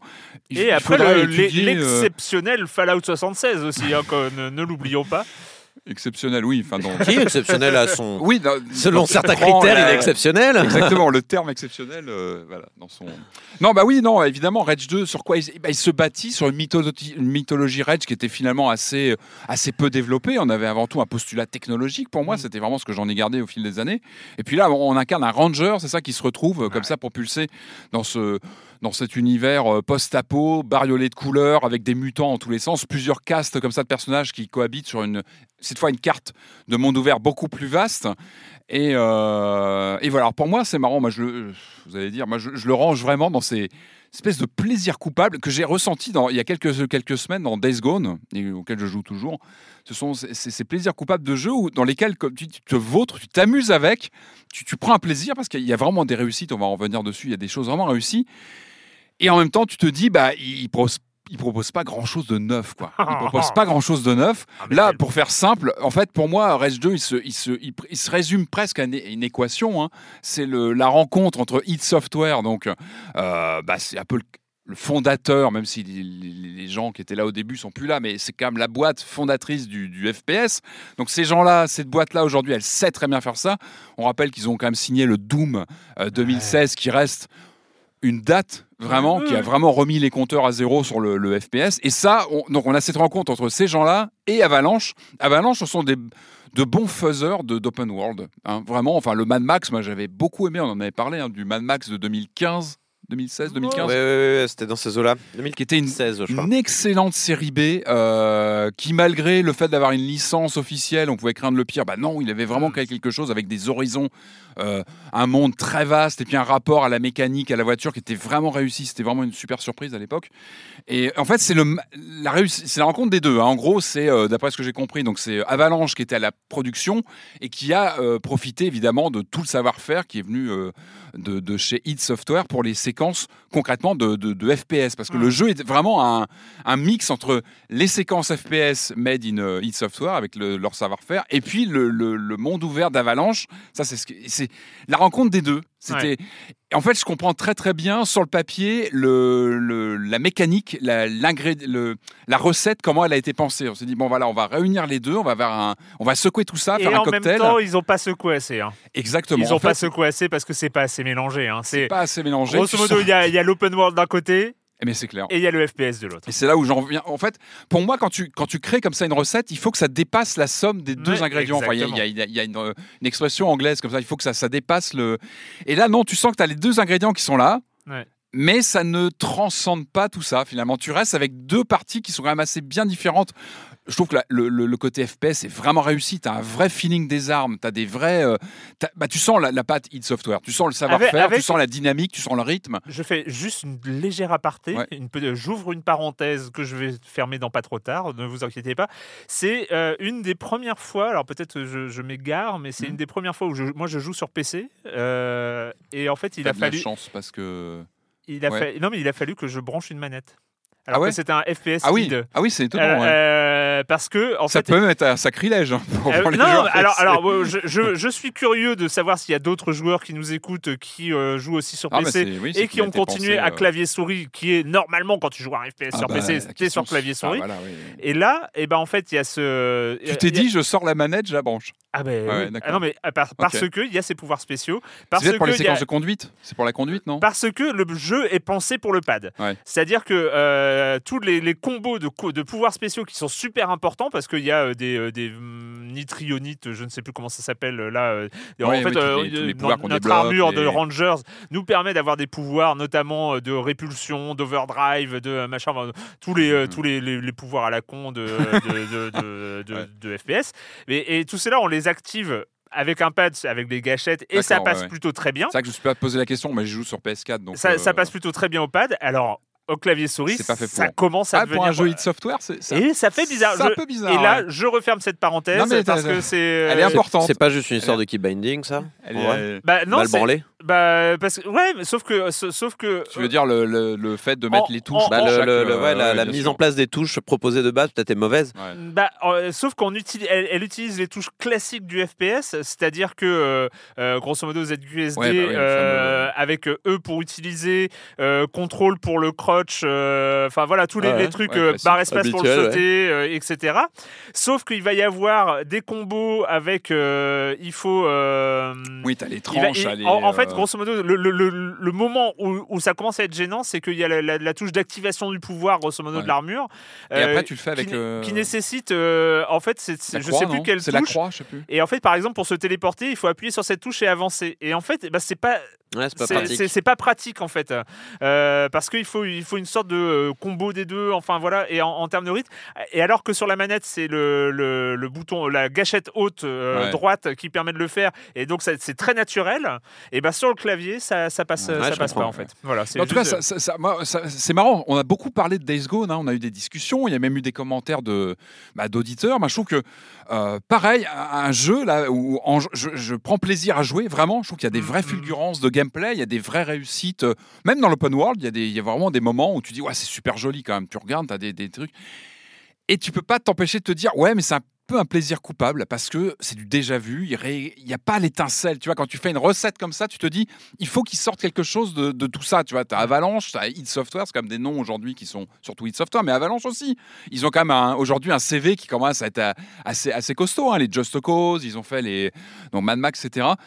Et paradoxalement, pour un jeu qui, qui a beaucoup communiqué sur son côté fou, tu vois, dans les, dans les teasers, dans le, dans la, tu vois, même dans sa colorimétrie, dans une sorte de, bah, finalement, je le trouve assez sage, même dans l'interface, dans les, dans les menus.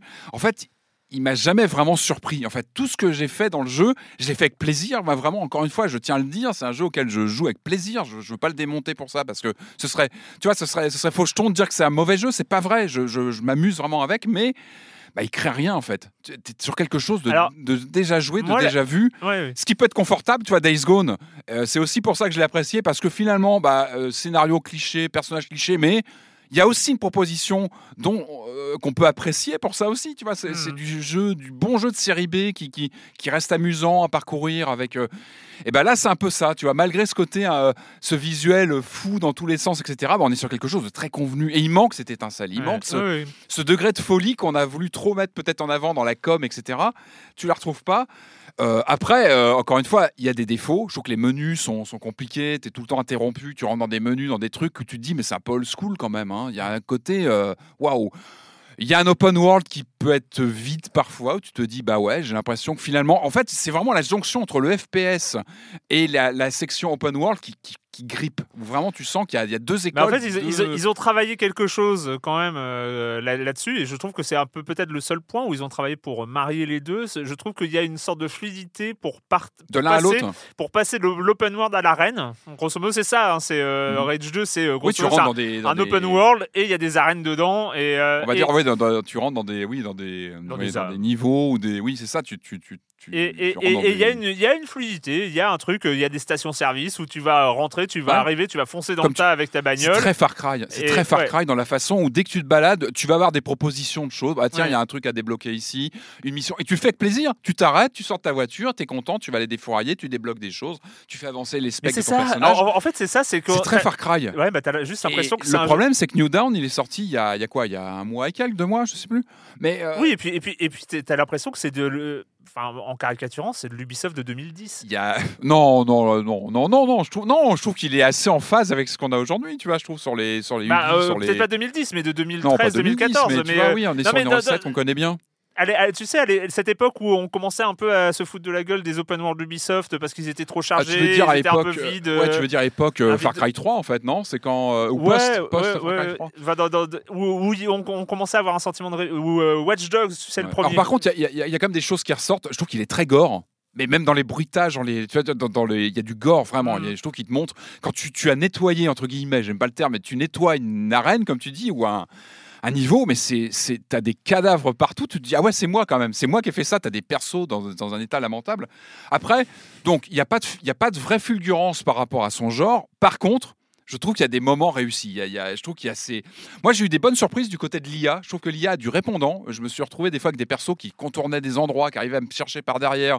Je trouve qu'il y, a il y a du challenge à ce niveau-là. Quand tu mets un niveau de difficulté Alors, assez costaud, On n'est pas au niveau The Division 2 hein, quand même. hein. c'est pas la même catégorie de jeu non plus. On joue pas dans les mêmes catégories non plus. Tu vois, on n'est pas sur les mêmes. euh, Moi, j'ai eu des bonnes surprises. Et puis, et vraiment, je trouve qu'il y a des réussites graphiques. Il y a des effets graphiques vraiment, vraiment réussis. On parlait de l'open world qui fait un petit peu vide. Bon, après, c'est postulat. On est sur du post-apo. Donc, c'est pas, pas un centre-ville à, à la The Division ou autre. Par contre, moi, je trouve qu'il y a des. Tu sens, et ça revient un peu à l'IA, je trouve que tu as des. Des des- t'arrives des fois dans un endroit, tu as des, des fights entre des. des comment dire Des, Des groupuscules différents qui se mettent sur la tronche sans que tu arrives, sans Ouais. toi, ça que tu arrives. Tu as des combats au loin, tu vois des explosions. Et je trouve qu'il y a des effets visuels. Moi, je joue sur une PS4 euh, de lancement, donc une vieille PS4. Et j'ai. Moi, j'ai vu des effets graphiques que j'avais jamais vus encore sur cette bécane. Je trouve qu'il y a des effets de, de fumée, d'explosion euh, qui, qui arrivent sans même que tu sois même acteur. C'est que tu arrives, tu as des explosions au loin, tu as des trucs qui arrivent et tu te dis waouh, mais c'est magnifique. Tu as des. T'as des vrais moments, je trouve, de fulgurance graphique euh, où tu dis, ah ouais, chapeau. Il y y y y a vraiment quelque chose euh, sur la charte graphique et sur la réalisation. Je pense que vraiment, il y a. Après, je crois que c'est le moteur de chez Avalanche, mais je pense qu'ils ont aussi euh, ils ont travaillé avec id Software sur des. Ouais. sur des... Mais après, après voilà, il y a, il y a Et le aussi son. le. et le son. Moi, j'adore le son. J'adore le- le son. L'ambiance sonore, je, te, je, te- je finis là-dessus. Vraiment, le, je trouve qu'il y a une ambiance sonore. Il y a, il y a des, des coups de riff. Parfois, quand tu es en pleine Mm, baston, mm. tu as un effet de. J'aime beaucoup le son du jeu. Ouais, alors après, il faut quand même parler parce qu'un open world euh, en a besoin généralement pour euh, garder son joueur. Et c'est aussi. euh, la- la constru- on, on peut parler du scénario, quoi. Ah bah là, y a- oui, bah là, débrouille-toi. hein. Non, mais là, oui, c'est. c'est- Non, mais c'est c'est et aussi. c'est dommage. Bah ouais, mais c'est parce qu'on sent. En fait, le- les, les mecs, ils ont écrit. Le... En Ouais. fait, je pense qu'ils avaient prévu une cinquantaine de pages de scénario. Ils ont écrit les deux premières, ils ont oublié après. En fait, non, mais c'est ça. C'est tu fais l'intro un peu en FPS couloir, enfin quasiment en FPS C'est couloir. dommage parce que Euh, t'as toute une intro d'une euh, d'une demi-heure, on va dire, de, Ouais. de FPS couloir qui te met en, en- qui te met en oui, place le truc. euh, peu le- le au truc, moins, enfin, qui te met en place un univers, on va dire. Et après, après ils ont- Ce qui est dommage, en- en plus, tu as, une bonne, as des bonnes voix, tu as une VF qui est, qui est pas mal mon souvenir. Enfin, J'avais noté que tu vois, il y y y y a- les moyens. Il y a des moyens. Mais ouais, mais Euh, c'est. Le problème, c'est que pour moi, Rage, le premier Rage, c'était un peu un point d'interrogation. Tu sentais qu'il y avait un postulat, Mhm. on le disait avant tout technologique, hein, Karma qui avait vraiment posé sur la table un moteur et, et quelque chose. Mais il y avait un, il y avait un prémisse de quelque, tu vois, d'une proposition post-apo qui, de- qui ne, ne demandait qu'une suite pour être euh, justement euh, peut-être euh, euh, plus détaillée, pour être approfondie. Et cette suite, elle n'apporte pas. euh, justement, elle ne creuse pas le lore de Rage comme euh, Ouais. il aurait sûrement pu être. Il, aurait pu- c'est- il fallait bâtir sur le premier Rage. Il fallait bâtir quelque chose. Sincèrement, moi, ce que je trouve dommage, en tout cas, en, en sorte, euh, que- quel est le, un peu l'émotion, le, le- le- le sentiment qui, qui surnage après avoir joué à ça, c'est un peu un truc de je m'en foutisme, en fait. C'est, un, truc où on, on nous met dans les mains un jeu. euh, je sais. Je sais pas qui a décidé de le sortir, qui a décidé de. Enfin, c'est comme s'il y avait, il y Bah, avait pas, ouais. il y a, il y a pas d'âme, hein. il y a pas de, il y a pas un truc qui je sens pas que tu joues à une vraie proposition en fait. Tu, tu, tu joues Bah, à je- une sorte de, de, de, de construction. Bah, on sent la couture. Alors peut-être parce que nous on suit, on connaît les studios derrière, Non, on non, sait. non, non, je pense mais que mais, ça, mais ça- tu ça se sens la sent. couture, effectivement, tu sens le, la, la fabrique, Ouais. comment il a été Il y a construit. pas. Et, euh, et c'est dommage. Et, euh, et encore une fois, moi, je, je- je- il faut bien souligner, les, les- les phases de FPS sont prenantes. Il y a vraiment quelque chose, il y a une ambiance. Rage 2 Mais, et- mais vraiment, moi, j'arrêtais pas. En fait, tu as plus l'impression d'être devant Mad Max 2 que d'être devant Rage 2. Mm. Moi, c'est vraiment ce qu'il ressentait quand j'y jouais. Tu as vraiment, quand tu es en open world, c'est Mad Max. Les bagnoles, c'est Mad Max. L'ambiance avec les punks qui te sautent à la figure, c'est Mad Max. Euh, voilà, je trouve que avait peut-être plus, le premier Rage avait peut-être plus essayé de créer quelque chose malgré Ouais. tout. Et là, vraiment, bah, c'est aussi Avalanche. hein. Enfin, on peut pas leur en vouloir. Ils ont créé un très bon Mad Max il y a 3-4 ans. Je pense qu'on les a aussi appelés pour ça parce qu'ils savaient créer ce, Mm. Monde post-apo euh, euh, en ruine. Et ça, c'est bien fichu aussi au niveau du, tu vois, du bon. design du monde, etc. Après, la recette ne transcende pas tout ça. On reste sur un postulat avec deux studios qui ont bossé euh, tous les deux ensemble et tu le sens. Tu sens Il y a un peu de vacuité quand même hein, dans ce dans ce Rage 2. Mhm. Euh, sur euh, PC console, hein, voilà. Ouais, ouais. Et que ça rame un peu sur PS4. C'est pour ça que tu disais sur PC, j'imagine que c'est plus, Ça va. plus serein sur PC. Mais non, je sais que sur passe, PS4, ça- ça- j'ai des petits OK. Alors peut-être que sur une Pro aussi, ça marche mieux. Je pense que la carte, elle commence aussi à, à fatiguer. Allez, on remonte maintenant en haut de la montagne et qu'une fois qu'on est monté en haut avec son petit vélo, il faut descendre. C'est tout le, programme.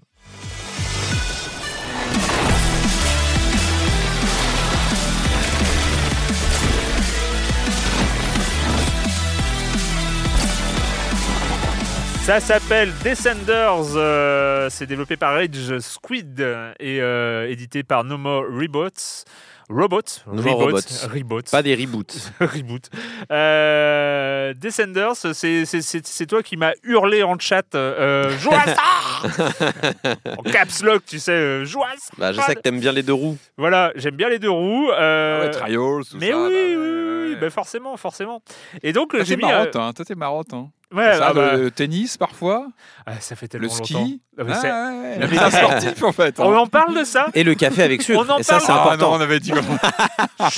On en parle Il de faudra ça qu'on en parle de Non, ça. mais on fera une tennis. émission spéciale sur le café parce que. Il Bon, n'y a rien depuis Top Spin 4 Eh oui, je sais. Vous vous rendez En compte tennis Et le Mario En aussi, il y a tennis Mario Il y a le Tennis. Tennis. il n'y a, y a pas de chose. tennis depuis Top Spin Il y 4. en a eu, hein, mais. Non, mais il n'y a pas de tennis depuis Top Spin 4. C'est, Top euh, Spin, c'est- Il y, a te- pas un jeu de tennis chez Big Ben là Ah, qui si, arrive oui, c'est celui-là. Il n'y a j'ai- pas j'ai- de tennis pas, depuis euh, Top Spin 4. C'est quand même dingue. Euh, passées, bref, on parle pas de tennis. Ah, il faudra, Euh, De toute façon, il y a des jeux de basket et c'est tout ce qui compte. Hein, Oh, ça compte.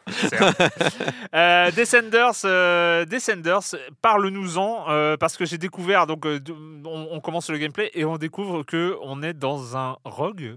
Ouais, C'est ouf. Bah ouais. Mais t'as découvert tard finalement, ça a dû te faire un choc. Euh, euh, ouais, au début, je, enfin après, je en fait, au début, j'ai fait des, sex- des, des sessions trop courtes en fait. Euh, Ouais. euh, et puis en fait, je, je- je- le gameplay étant pas évident à prendre en main, j'ai Ouais. fait beaucoup de, de, d'entraînement parce qu'il y a toute une phase de, un peu open de, d'en- d'entraînement où je- que j'ai beaucoup pratiqué pour essayer de comprendre vraiment les timings et les choses comme ça.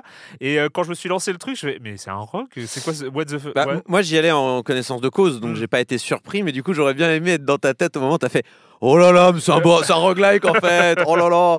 Donc en fait, ouais, Descenders, on peut se dire euh, Oh là là, un jeu de. de, de, de- comment on appelle ça? C'est du. C'est du vélo, du. Du, euh, euh, de, de, de, de- de- J'ai oublié le nom, mais c'est une, c'est du. euh, Urbain, non C'est pas du Non, non, c'est de la descente. C'est Ah oui, c'est c'est de la descente du- dans la du nature VTT, et tout. quoi. Du VTT. euh, du- C'est un nom, Ouais, mais j'ai oublié. euh, Bref, euh, c'est c'est du vélo de descente. euh, Donc on te, voilà, on te pose en haut d'une montagne. Genre du, t'as une- du BMX de, de montagne. Voilà, t'as- t'as Ça une avoir un nom, je pense. Non, mais c'est sûr que c'est un nom et je l'ai oublié, ça m'énerve, je vais le retrouver. Euh, mais du coup, le, voilà, on te met en haut de ta montagne, tu fais ta, as une piste devant toi avec euh, différents obstacles posés. Donc, ça peut être des rampes, ça peut être, je sais pas, des trous, ça peut être des, euh, Des cailloux. des cailloux. Bah, euh, non, parce que sur la piste, il n'y en a pas. C'est Il a à qu'il y en a. Il y en a à côté. Oui, bah, c'est- t'as qu'à suivre la piste. hein. Euh, et du coup, le- le- le- il y a aussi euh, des. euh, non, mais il peut y avoir des, des choses comme des, euh, des loopings ou des choses comme ça. Il y a vraiment tu des. choisis où tu vas, en gros. Tu... Alors, tu Ah peux- non, non, alors c'est ça qui est fou, c'est que le jeu te laisse une sacrée liberté. C'est-à-dire qu'il n'y a pas de temps. Qu'il ne faut pas descendre euh, au bout d'un- d'un- d'une certaine vitesse. Enfin, il ne faut, pas, euh, faut pas arriver avant une certaine durée. Euh, indirectement, ça sera le cas, on va, le voir. On, on va pas te, on, va, on, va, on va même te le dire dans les messages pendant que tu fais des téléchargements. On va te dire, ce n'est pas une course, allez à votre rythme, faites le jeu que vous voulez. Et on va surtout t'encourager à prendre des risques d'une autre manière, et donc c'est des manières liées au roguelike. Alors comment ça fonctionne? Eh bien, c'est pas simple du tout. Alors, euh, donc en gros, on démarre, on est sur une arborescence à la FTL, à la, bon, on en avait parlé Ouais. l'autre jour, à la Passway, tout ça. Euh, donc on démarre sur sa petite course, course générée aléatoirement, et ça, Oui. c'est à noter. C'est-à-dire que procédural. hein. c'est que du procédural. C'est-à-dire que toutes les courses qu'on fait, toutes les descentes qu'on fait sont générées sur trois critères les virages, la pente et les obstacles qui euh, seront euh, présents sur la course. Il y a aussi des petits événements aléatoires qui pourront arriver, mais ça, j'y viendrai plus tard. Donc, euh, on fait sa petite course, voilà, euh, on arrive en bas, on perd des points de vie, on a un seul stock de points de vie, on est à 5 points de vie ou 4 points de vie au début d'une course. En fait, c'est 4 plus un dernier Ouais. point de vie, donc en vrai, je crois que c'est plutôt 5. Euh, Oui, parce que t'as encore une vie quand t'es à zéro. Ouais. Tu joues quand t'es à zéro. en Mais fait. attends, 4, tu passes à 3, 2, 1, 0. Donc, euh, ouais, ça doit être 4 ou 5. Je sais pas, il faut compter les poteaux. Euh, bref, euh, du coup, on a un stock de points de vie et ensuite, eh ben, on a un choix dans l'arborescence une fois qu'on a terminé cette course. Est-ce que tu veux aller sur cette course-là qui aura plus de virages mais moins de pentes? Est-ce que tu veux aller sur cette course-là qui a plus de pentes mais moins de virages? Ou est-ce que tu vas sur cette course-là qui n'a pas de pente, pas de, pas de virages mais qui a plus d'obstacles? Euh, Donc, tu choisis, hop, Sachant que sur la carte, tu as la petite course avec la tête de mort, voilà, qui est qui ton est. objectif en fait. C'est la fin du monde en fait. C'est. C'est euh, pas un peu, euh, C'était Steep qui était un peu euh, Ah construit non, comme ça, non, bah pas non, tout Steep, c'est tu choisissais ta. En fait, t'étais dans un monde ouvert. Dans Ouais, c'est Steep, ça, qui c'était était- un open world. Où, Ah oui, mais là, où les c'est- SSX, oui, t'avais des SSX comme ça. Ah mais non, mais une- tout une était- montagne et puis. euh, tu- Mais là- là, là, t'as pas une ouais. montagne, tout est généré aléatoirement. La montagne change Ah, constamment. donc t'as pas une unité de lieu Ah non. un. D'accord. T'es toujours dans le même environnement. Ok, mais du Mais, coup, euh, c'est re- re- refait à chaque fois. Voilà, et t'as même, t'as, c'est, c'est refait, c'est reconstruit à chaque fois, et donc tu, tu choisis tes trois, euh, tu choisis une des trois euh, pistes qu'on te propose ou une des deux pistes, ça dépendra de l'arborescence. Même une fois, des fois, vous pouvez être dans un couloir et il y a qu'une Ouais. seule piste qui s'offre à vous, Euh, et vous allez continuer. Et après, vous aurez, vous allez avoir des événements aléatoires en fonction de, de, de, de- de l'objectif. Donc vous allez avoir des, des événements du style ah bah là, vous allez devoir faire cette course à, en- à la première personne, ou alors ah bah dans celle-là, il n'y a pas de piste. alors ça sont rigolotes. Mais ça, ça arrive, c'est vraiment comme dans un roguelike, c'est-à-dire, oups, il y a un événement aléatoire qui arrive et ça te tombe sur le coin du museau. Ou alors, euh, tiens, si tu fais celle-là, alors elle est souvent un petit peu euh, sur les côtés de la carte, donc il faut aller faire un détour pour aller la chercher, euh, mais tu récupères un point de vie si tu, euh, si tu l'as fini. Donc en fait, voilà, c'est vraiment. Il y a de la stratégie, c'est genre, est-ce que je vais faire un détour pour aller chercher mon point de vie? Est-ce que euh, je vais euh, passer. Sachant, sachant que euh, chaque course, et ça c'est super important, et c'est, c'est- il y a un objectif secondaire Ouais. Euh, qui va être arriver en moins de 40 secondes, euh, faire euh, deux sauts période arrière, Ne pas lâcher ne l'accélérateur. pas lâcher l'accélérateur. Et si tu arrives à la fin de la course avec, en ayant réussi ce critère, tu gagnes un point de Tu vie. gagnes un point de vie. Sachant qu'à chaque fois que tu tombes, tu perds des points de vie. Et si tu n'as plus de points de vie, tu as fini. tu peux même perdre plus de. Tu peux même perdre deux points de vie si tu fais une très grosse chute. Ouais. Donc ça peut être vraiment risqué des fois, genre de, de faire l'objectif, ne pas lâcher l'accélérateur. Et en fait, euh, donc du coup, c'est très malin parce que ça te pousse euh, sans te forcer via des règles à, à prendre des risques. Mm. Euh, par exemple, quand on te dit bah, euh, frôle deux obstacles, donc c'est au-delà d'une certaine vitesse, il faut passer très proche d'un obstacle, eh ben vous allez vous dire, est-ce que je vais risquer de perdre 3 points de vie pour réussir cet objectif pour en récupérer un, ou est-ce que je vais me la jouer tranquille, euh, en étant vraiment, euh, en descendant juste de la manière la plus safe, pour Sur le- sur l'objectif frôle deux obstacles, euh, j'ai pris la- l'habitude de passer J'ai pris l'habitude de passer mon tour. Bah en fait, ça dépend parce qu'il y a des cas de figure où tu sais que tu vas arriver à la bosse de fin. Euh, c'est la bosse de fin parce que c'est une bosse qu'il faut passer. C'est très malin. Bravo les traducteurs. Mais tu te dis bon, j'ai qu'un seul point de vie là. Ma run, ça sert à rien que je la continue si j'arrive pas au moins à deux points de vie à la bosse de fin. Du coup, bah je vais prendre un risque. Tu sais ce que je veux dire? Du coup, il y a un risk reward permanent qui se met en place et qui est très intelligent parce que rien ne t'y force. Pareil sur les figures. Donc soit- tu- peux vraiment te la finir euh, ta petite course pépère en freinant tout le temps, en prenant aucun risque et en marquant zéro point, parce qu'il y a un système de points voilà, qui est basé sur les figures que tu fais, euh, sur les combos que tu arrives à faire. Mais en fait, plus tu vas faire, plus tu vas marquer de points, que ce soit en ayant des vitesses dingues, en faisant des figures, et plus tu vas débloquer des améliorations pour, ton, euh, pour ton vélo. Et si tu ne fais pas ça, bah, tu vas rester euh, avec un vélo naze tout le long de ta run. Et du coup, bah, au bout d'un moment, tu, ça, va, ça va vraiment te poser des problèmes. Donc le jeu te, te pousse comme ça à, à- à réussir à, à construire ta, car- à construire ta run en fait euh, de, de bout en bout. Et même, et, je vais, et alors là, tu peut-être pas vu ça, mais c'est dingue, plus tu fais de courses sur la même map, et plus la luminosité diminue parce que le soleil se couche. Si, bah bien sûr. Ah, tu l'as vu ça? Ouais, j'ai vu. donc tu peux, tu peux pas farmer les points de vie à l'infini comme ça, parce qu'à la fin tu te retrouves sur, la bosse de fin en pleine nuit, euh, juste avec tes petits phares, euh, et c'est horrible quoi. Et, euh, et comme les circuits sont générés de manière aléatoire, bah tu peux pas prendre par cœur les, euh, les, euh, les courses. C'est trop malin, c'est bien pensé, c'est c'est vraiment, c'est brillant. Ouais. Ah, tu vois ce que je veux dire? Et euh, donc une fois que tu finis la bosse de fin, donc la bosse de fin c'est un gros saut qui est par contre lui unique. Donc par exemple sur le premier monde, et je, je citerai que le premier monde, c'est il faut passer au dessus d'un pont, d'un pont, il y a un train qui passe en même temps. de, de train en fait. Voilà, d'un viaduc de train.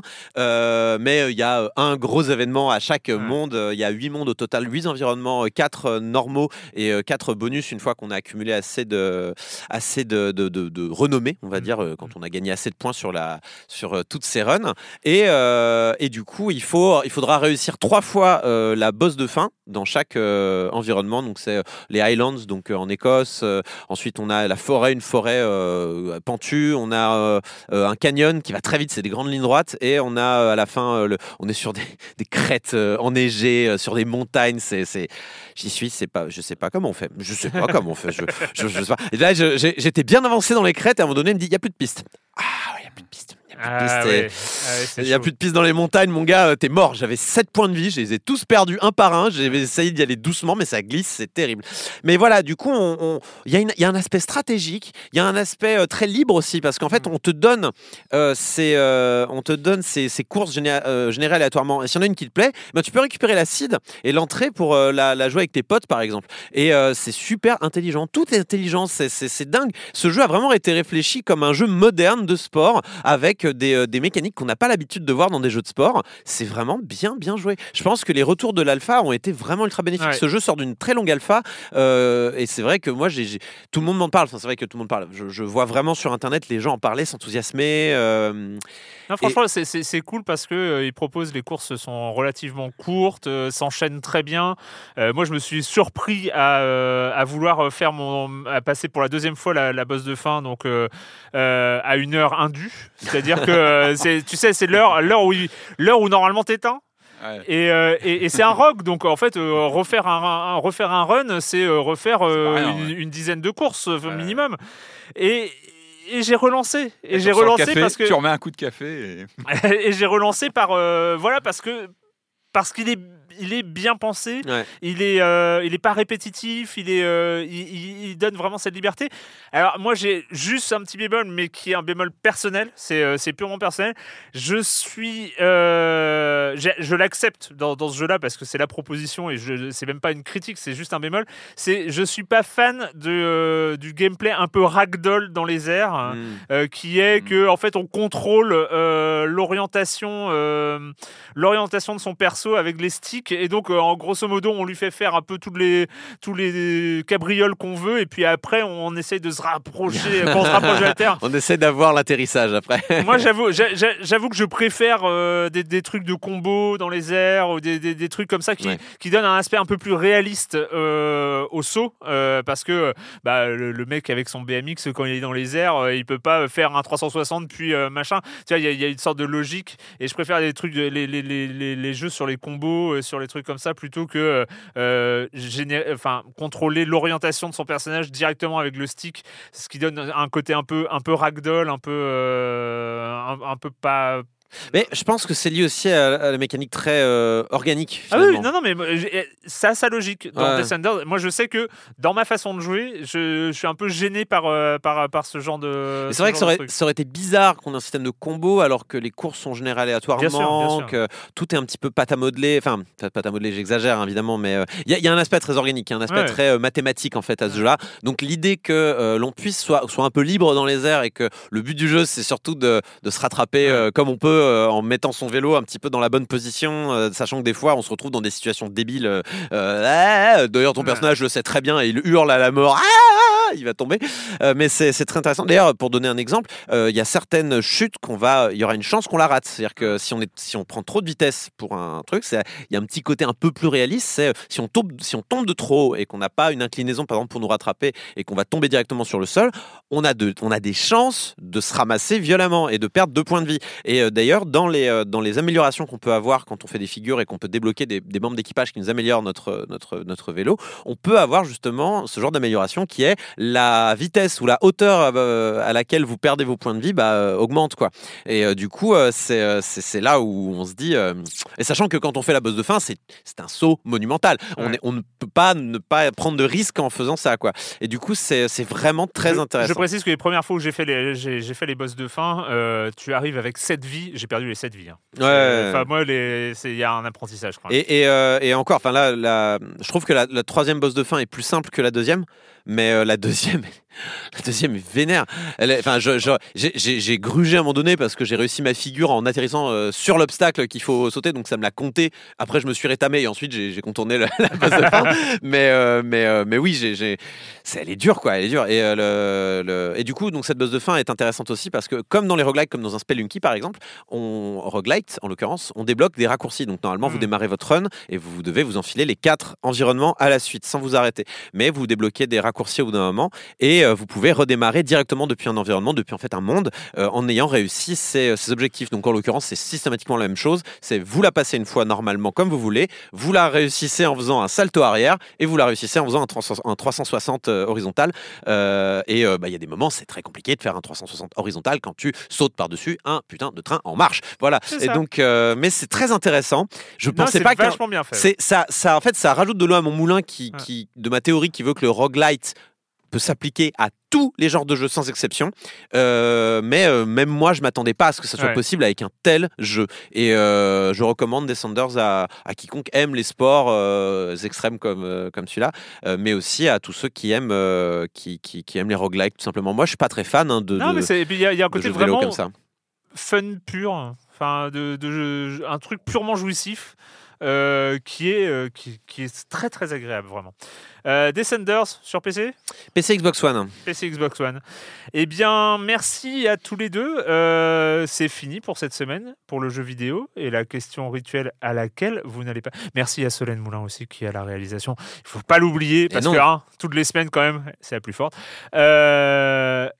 Et donc la question rituelle à laquelle vous n'allez pas échapper. Et quand vous ne jouez pas, vous faites quoi, Patrick? Euh, moi, pas grand, pas grand chose cette semaine.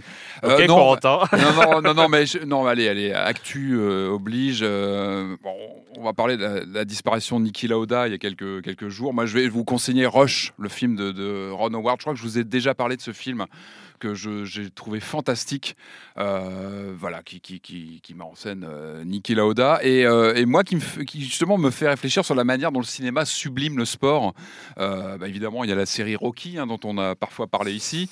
Je trouve que le, le- le cinéma a cette capacité, je trouve, à, tu vois, à faire ressortir comme ça les, bah, les, les vertus du sport, à sublimer les, Hmm. bah, tu vois, l'humanité aussi derrière le sport. Et voilà, Roche, moi, je, je- je conseille énormément. C'est un super film. Pourtant, je, je, je m'en fous complètement de la Formule 1, mais ce film est fascinant euh, à tous les niveaux. Donc, euh, je le recommande vivement, Roche, de Ron Howard. Corentin. Difficile de pas parler de Game of Thrones quand même, c'est fini là, ça y est. Ah oui, mais on peut pas? Non mais je vais pas en parler. Il faut en parler, tu vois ce que je veux dire. Ouais. Je vais pas révéler ce qui se passe dans Game of Thrones, mais euh, il faut en parler. C'est quand même la fin de quelque chose. C'est quand même la fin d'un monument de la télé. Hein. Ouais, fou. Que- Quelle autre euh, série comme ça aura réuni Dallas Oui, bah, Dallas aussi, tu avais des retournements de bien situation. sûr, bien sûr. Mais allez pas. Alors, je dis pas que Dallas. qui finissaient Je mal. je dis pas que Dallas euh, n'a pas la, la- disons la- l'importance de Game of Thrones, mais Game of Thrones, disons, a évolué dans un contexte particulier, euh, déjà d'une époque de transition entre euh, l'ère, on va dire, post-Lost et l'ère euh, post-Netflix. Ouais. On est, on est à cheval là. T'as- eu X-Files aussi, hein, qui a fait aussi. Non, mais c'est pas ce que je veux dire. Ce que je veux dire, Patrick, c'est que là, on n'est pas euh, après Ah, Lost, oui, on a eu des les- séries vraiment avec des fils rouges le, le- très très longs, et sûr. Maintenant on va arriver sur du, euh, on te balance des saisons entières sur net, sur des services Netflix. C'est simplement ce que je veux dire ça par là. Et surtout, Game of Thrones, à l'époque, de- j'aurais été curieux d'avoir Dallas à l'époque des réseaux sociaux, par exemple, avec des révélations. Ouais. Tu vois ce que je veux dire? Et là, Sur Game of Thrones. T'aurais pu taper Peut-être. oui alors. Mais, mais Game of Thrones, fil, euh, mais Game of Thrones, c'est ça, c'est-à-dire qu'on a eu une espèce de, de, de, de, de- de ému- émulsion sociale De permanente, Communion. de communion sociale. Avec les euh, interactions, est-ce que les, les twittos ont pu Non, non, avoir non, un impact? Non. Non, pas du Pas tout. du tout. Ah, tant mieux. Non, hein. enfin mauvais peut-être. non, mais, non, tu, mais- vois, tu vois. Bah, ça euh, dépend. Est-ce qu'il a eu un impact sur l'œuvre ou est-ce qu'il a eu un impact sur la ah, façon dont on apprécie sur une œuvre l'affaire Sonic, mais sur la, que- sur, la fa- sur la façon dont on apprécie une œuvre, clairement, je veux dire, Ouais. euh, qui, qui, qui ne suit pas Game of Thrones et n'a pas mis de filtre est un idiot. Euh, soyons clairs, Euh, ne va pas sur Twitter si t'as pas vu Game of Thrones, mais des filtres. Moi, j'ai mis des filtres parce que j'avais pas toujours le temps de voir l'émission. J'ai pas mis de filtre. Alors, t'as été spoilé un peu? Non, en fait, j'ai. Alors, c'est c'est très Oui, rigolo. Le, tenir, le euh, dans système de filtrage s'est dé- s'est déporté dans mon cerveau. Ah Euh, ce qui fait qu'en fait, quand je voyais les mots-clés sur Twitter, mon cerveau se débranchait. Ouais. Mais vraiment, hein, c'est-à-dire que je voyais Jon Snow, et ben je ne lisais pas la phrase. mon cerveau refusait de lire la phrase, en fait. Non, j'ai pu être un peu spoilé par moment, mais indirectement, genre deux titres de Mm. presse qui ne Ouais. révèlent rien, mais qui ensemble te donnent un indice qui fait que Ouais, tu vas comprendre ce qui se passe. Euh, mais euh, du coup, euh, non, mais c'est étonnant comme, euh, comme, euh, comme phénomène Game of Thrones. Et c'est étonnant aussi de voir la réaction des fans, de voir la réaction d'une presse qui est finalement au taquet sur Game of Thrones aussi, qui accompagne une communauté. euh, Mais il y a un truc de communion. alors, ce qui est intéressant, c'est la- la- l'aspect communion mondiale euh, à T. Euh, c'est, euh, c'est c'est très impressionnant. Et c'est vrai que ce que tu disais, c'est qu'on arrive à un moment où la série se binge watch avec des sorties de toute, toute la saison en, en ce moment, en, au même moment. Et il n'y a plus ce rendez-vous comme ça, un- une série qui a un rendez-vous hebdomadaire où tu as des millions de personnes qui attendent le dimanche soir ou le lundi soir en France. Enfin, il y avait vraiment un, un- un truc, un truc comme ça. On va- très On impressionnant. va voir si c'est la fin du feuilleton, on va voir s'il n'y a pas une autre série qui serait capable de prendre le relais, mais ça me paraît compliqué euh, vu, les, vu la manière dont c'est consommé aujourd'hui. Et finalement, j'ai l'impression que cette place-là de communion, de- d'attendre la suite, de machin, ça a été un peu remplacé finalement par les films Marvel, qui, enfin les films Marvel, les films de manière générale, Star Wars, Marvel, les grandes sagas cinématographiques qui ont cet aspect un peu sériel, feuilletonnant, euh, machin, avec des, euh, avec des durées plus longues évidemment, mais euh, qui, qui ont aussi cet effet-là. Enfin, regardez ce qui s'est passé pour Endgame, c'était la même chose. Tout le monde ne, les gens essayaient de ne pas spoiler sur les réseaux sociaux, la presse était là, les gens disaient Ah, je suis allé le voir, c'était trop bien, euh, euh, ce qui se passe, c'est incroyable. C'est c'est des narrations qui sont ultra basées sur le twist. Alors, on peut aimer, ne pas aimer à titre personnel. Je suis pas toujours très fan de l'aspect euh, sériel des choses, mais j'aime bien de temps en temps suivre une bonne série ou suivre une bonne saga. Mais euh, j'ai l'impression que ça a été un peu remplacé par euh, le cinéma qui aujourd'hui remplace ce rôle-là. On Encore, verra par la suite. ouais. On verra. faut- faut une cohérence. Tu vois, Star Wars, c'est le problème actuel. hein, c'est le de cohérence d'un épisode à l'autre. bon, Mais c'est on verra ce-. On verra ce qui se passe avec peut-être une autre série qui sera capable de prendre le relais. Euh, Peut-être qu'on se trompe complètement et que euh, les euh, networks américains euh, trouveront un moyen de riposter avec une nouvelle, euh, un nouveau phénomène culturel à la hauteur de Game of Thrones. Mais je vous cache pas que j'en j'en doute un peu quand même. J'ai été voir Détective Pikachu Ah, alors Bah voilà, alors. Bah oui, oui. avec mes enfants et c'était très bien. C'était, enfin, je m'attendais pas à- trop à ça. Enfin, je m'attendais à rien. hein, je vais vous dire, j'avais pas trop trop suivi, euh, euh, sauf quelques extraits de teaser, euh, machin, mais euh, c'était tout. Et en fait, ça passe. Moi, je trouve que ça passe très bien. Euh, mon fils a adoré au-delà du raisonnable. Normal. Mes filles ont pas toutes compris. Elles sont un peu petites, hein, c'est pas parce que c'est des filles bien sûr, mais c'est elles sont, elles sont un peu petites. Mais vu qu'elles aiment beaucoup l'univers des Pokémon, ça suffit. Enfin voilà, Ouais, elles, elles ont kiffé leur expérience visuelle. Euh, voilà, moi je trouve que ça. C'est vachement sympa, euh, ça, ça- ça se regarde bien. Donc c'est la euh, première adaptation de jeu vidéo que tu leur fais découvrir. Parce que là, il y a tout un champ qui Euh, s'ouvre là. Patrick, les- non. Bon, bref. Ne On- fais on pas en ça. parlera plus Ils tard, sont dans trop quelques- jeunes, Dans, Patrick. dans quelques années. Dans Mais voilà, donc euh, c'était cool et euh, franchement j'ai passé un, un très bon moment euh, Ah, tant à- mieux. à- avec ce film. Je sais pas si en absolu il est bien, en Bah, absolu il est cool et tout ça, c'est- mais avec, avec des enfants, euh, là c'était euh, 7 et presque 5 ans, euh, c'est... voilà. C'est c'est ma limite pour ce film. Je, je l'ai vu et je peux pas. je- J'ai été déçu honnêtement, mais euh, je, je l'ai pas trouvé dingue même pour un film pour enfants. Et j'aime bien regarder des séries ou Mm. des films pour enfants aussi. Mais bon, peut-être j'en attendais trop aussi. C'est ce que je me dis. euh, J'en Ouais. attendais peut-être un peu trop de ce Ce qui film. n'était pas mon cas. Oui, bah c'est peut-être pour ça aussi que tu l'as mieux apprécié que moi. Et tant mieux, tant mieux. Et, et c'est et c'est bien. Enfin, c'est en tout cas ce qu'on peut être d'accord, c'est dire que c'est un film qui se fout pas de la gueule de son public. Les enfants euh, en ont pour leur argent et euh, sont, enfin l'argent des parents et euh, sont Le fait, et sont, sont, sont- Ouais, on les prend pas pour des dindons avec ça, on n'essaie pas de leur vendre des objets, des machins. C'est un film qui a du cœur, qui, qui Ouais. essaie de faire un truc, qui réussit à certains aspects, et, et c'est le plus important. On n'est pas là pour euh, les prendre pour des le dindons. petit côté film noir, un peu des petits clins d'œil, Ouais, ouais. Voilà. merci à tous les deux et euh, bien sûr on se retrouve la semaine prochaine sur binge.audio, sur libération.fr et sur les internets. Ciao Mom deserves the best, and there's no better place to shop for Mother's Day than Whole Foods Market. They're your destination for unbeatable savings, from premium gifts to show-stopping flowers and irresistible desserts. Start by saving 33% with Prime on all body care and candles. Then get a 15-stem bunch of tulips for just $9.99 each with Prime. Round out Mom's menu with festive rosé, irresistible berry chantilly cake, and more special treats. Come celebrate Mother's Day at Whole Foods Market.